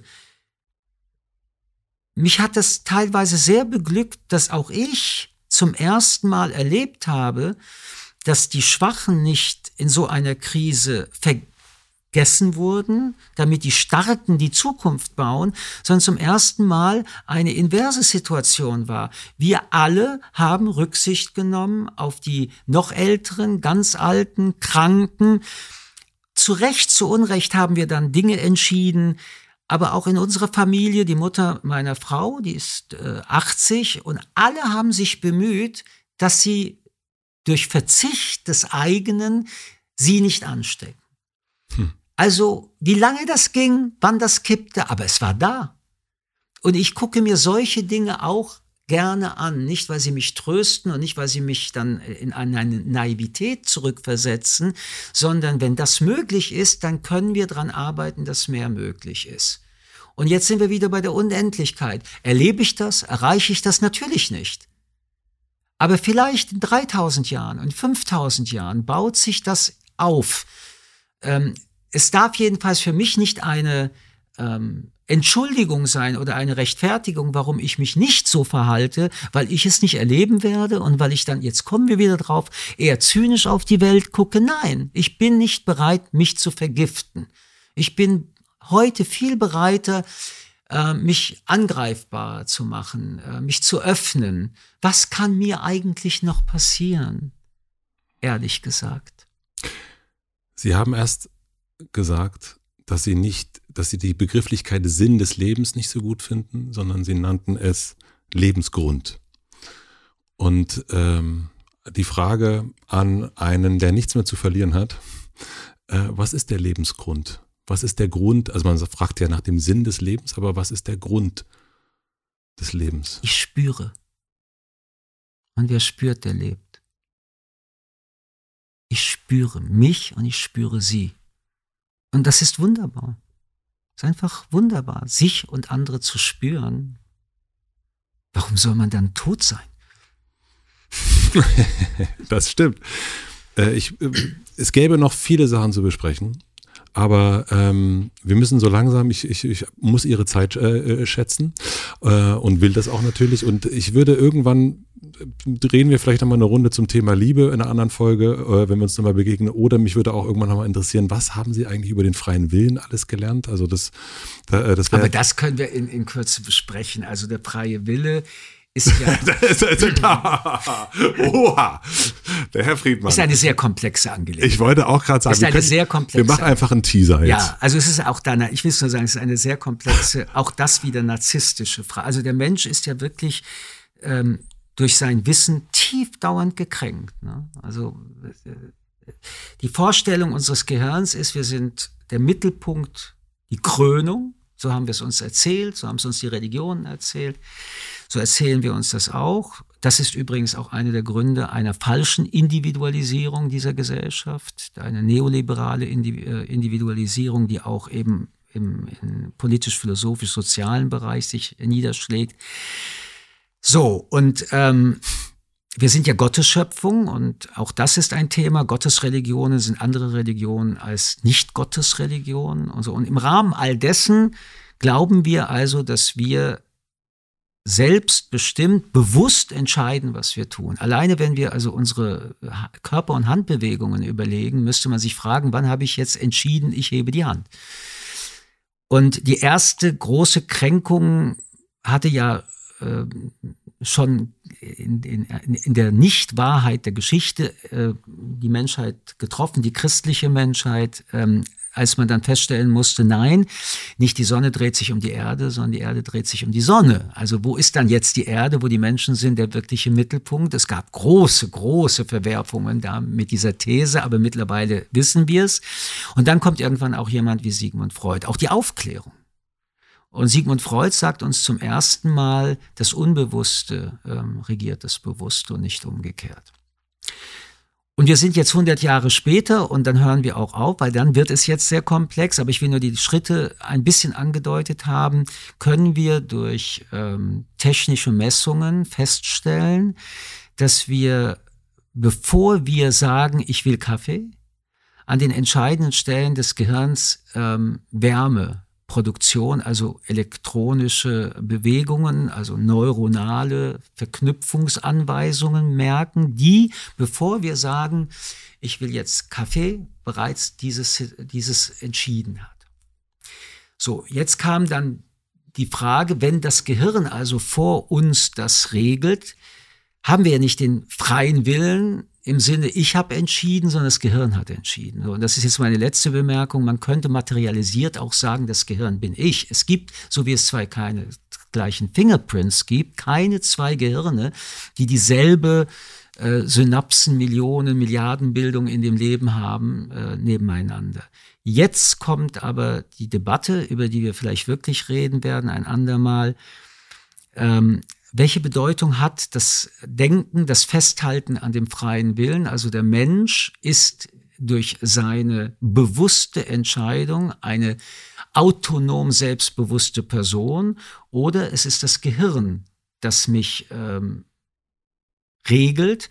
Aber das Gehirn schreibe ich ja permanent.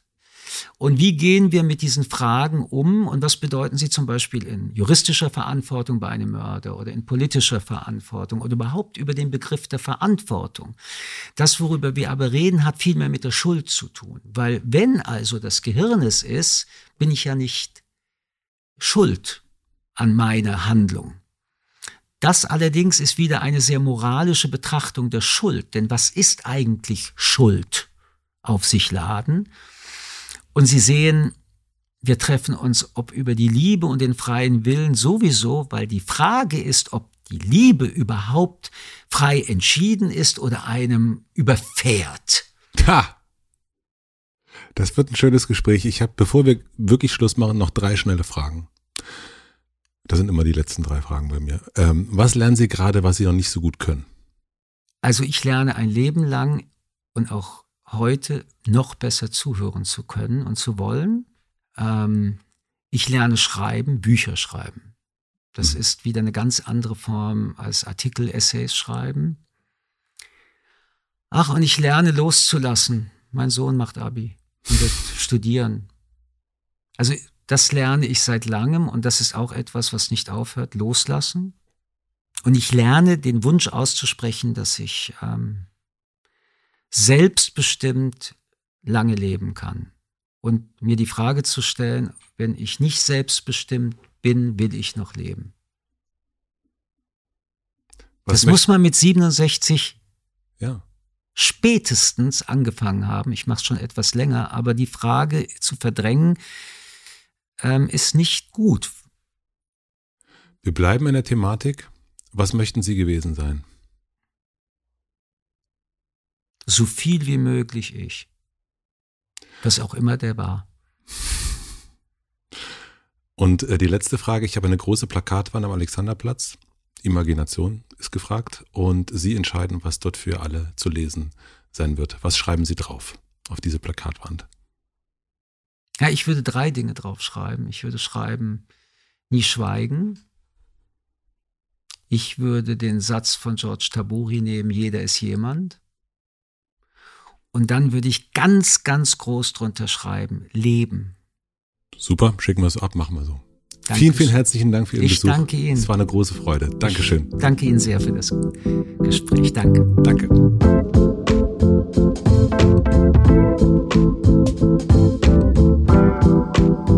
Das war Michelle Friedmann. Vielen, vielen herzlichen Dank fürs Zuhören. Für mich war dieses Gespräch auch so eine richtige Tankstelle. So viele neue Gedanken, andere Perspektiven und dazwischen auch immer wieder dieser wahnsinnig faszinierende Mensch Michel Friedmann. Das ist wirklich ein Original, finde ich. Ich glaube, man hat es schon ein bisschen gehört. Ich kann mir vorstellen, dass es nicht das letzte Mal war, dass Michel Friedmann hier war. Wir haben über das Thema freier Wille gesprochen, was ich übrigens angesprochen habe. Vielleicht habt ihr euch gewundert, was wird er denn jetzt mit dem Thema? Michel Friedmann hat darüber seine Doktorarbeit geschrieben und ich habe, wenn ich ihm so zugehört habe, habe ich gedacht, es wäre wäre doch irgendwie interessant, wenn er nochmal herkommen würde, wir nochmal mehr darüber sprechen würden und dann vielleicht jemand wie Ferdinand von Schirach mit uns im Raum sitzen würde. Vielleicht kriegen wir das hin, aber ansonsten gibt es ja noch ganz, ganz viel mehr Themen, über die man mit Michel Friedmann sprechen könnte. Ich bin auf jeden Fall sehr, sehr gespannt, was ihr zu dieser Folge sagt. Es waren ja so viele verschiedene Themen hier drin. Also schreibt mir gerne auf Instagram oder hotelmatze.mitvergnügen.com, was ihr daraus so mitgenommen habt, was man vielleicht auch bei einem nächsten Gespräch vertiefen könnte. Vielleicht gibt es da noch mehr als das, was ich so auf dem Zettel habe. Es lohnt sich auf alle Fälle, sein Buch Fremd zu lesen. Das ist ein sehr, sehr radikales Buch in der Art und Weise, wie es geschrieben ist. Und es lohnt sich auf jeden Fall auch, die Sendung, über die wir ein paar Mal gesprochen haben, durch die Nacht mit Christoph Schlingensief und Michel Friedmann sich anzuschauen. Ich packe die Links dazu in die Shownotes. Da findet ihr auch den Linktree, da gibt es dann alle Werbepartner vom Hotel Matze nochmal aufgelistet mit den Rabattcodes und so weiter und so fort. Ich möchte mich herzlich bedanken für die redaktionelle Unterstützung bei Torben Becker und Lena Rocholl. Herzlichen Dank an Maximilian Frisch für den Mix und den Schnitt, an Jan Köppen und Andy Finz für die Musik. Und ihr habt es vielleicht schon mitbekommen, seit diesem Jahr versuche ich alle Folgen hier mit zu filmen. Das heißt, auf YouTube, TikTok und Instagram gibt es so kleine Ausschnitte von den Gesprächen, die ich im Hotel Matze führe. Und beim Gespräch von Michel Friedmann, wenn man genau hinguckt, wird man merken, dass ich einen Knopf, so einen Knopf offen hatte, wo er eigentlich nicht hätte offen sein sollen. Naja, das passiert dann. Ich wünsche euch auf jeden Fall einen schönen Tag oder eine gute Nacht und freue mich, wenn wir uns hier nächste Woche Mittwoch wiederhören. Bis dahin, euer Matze.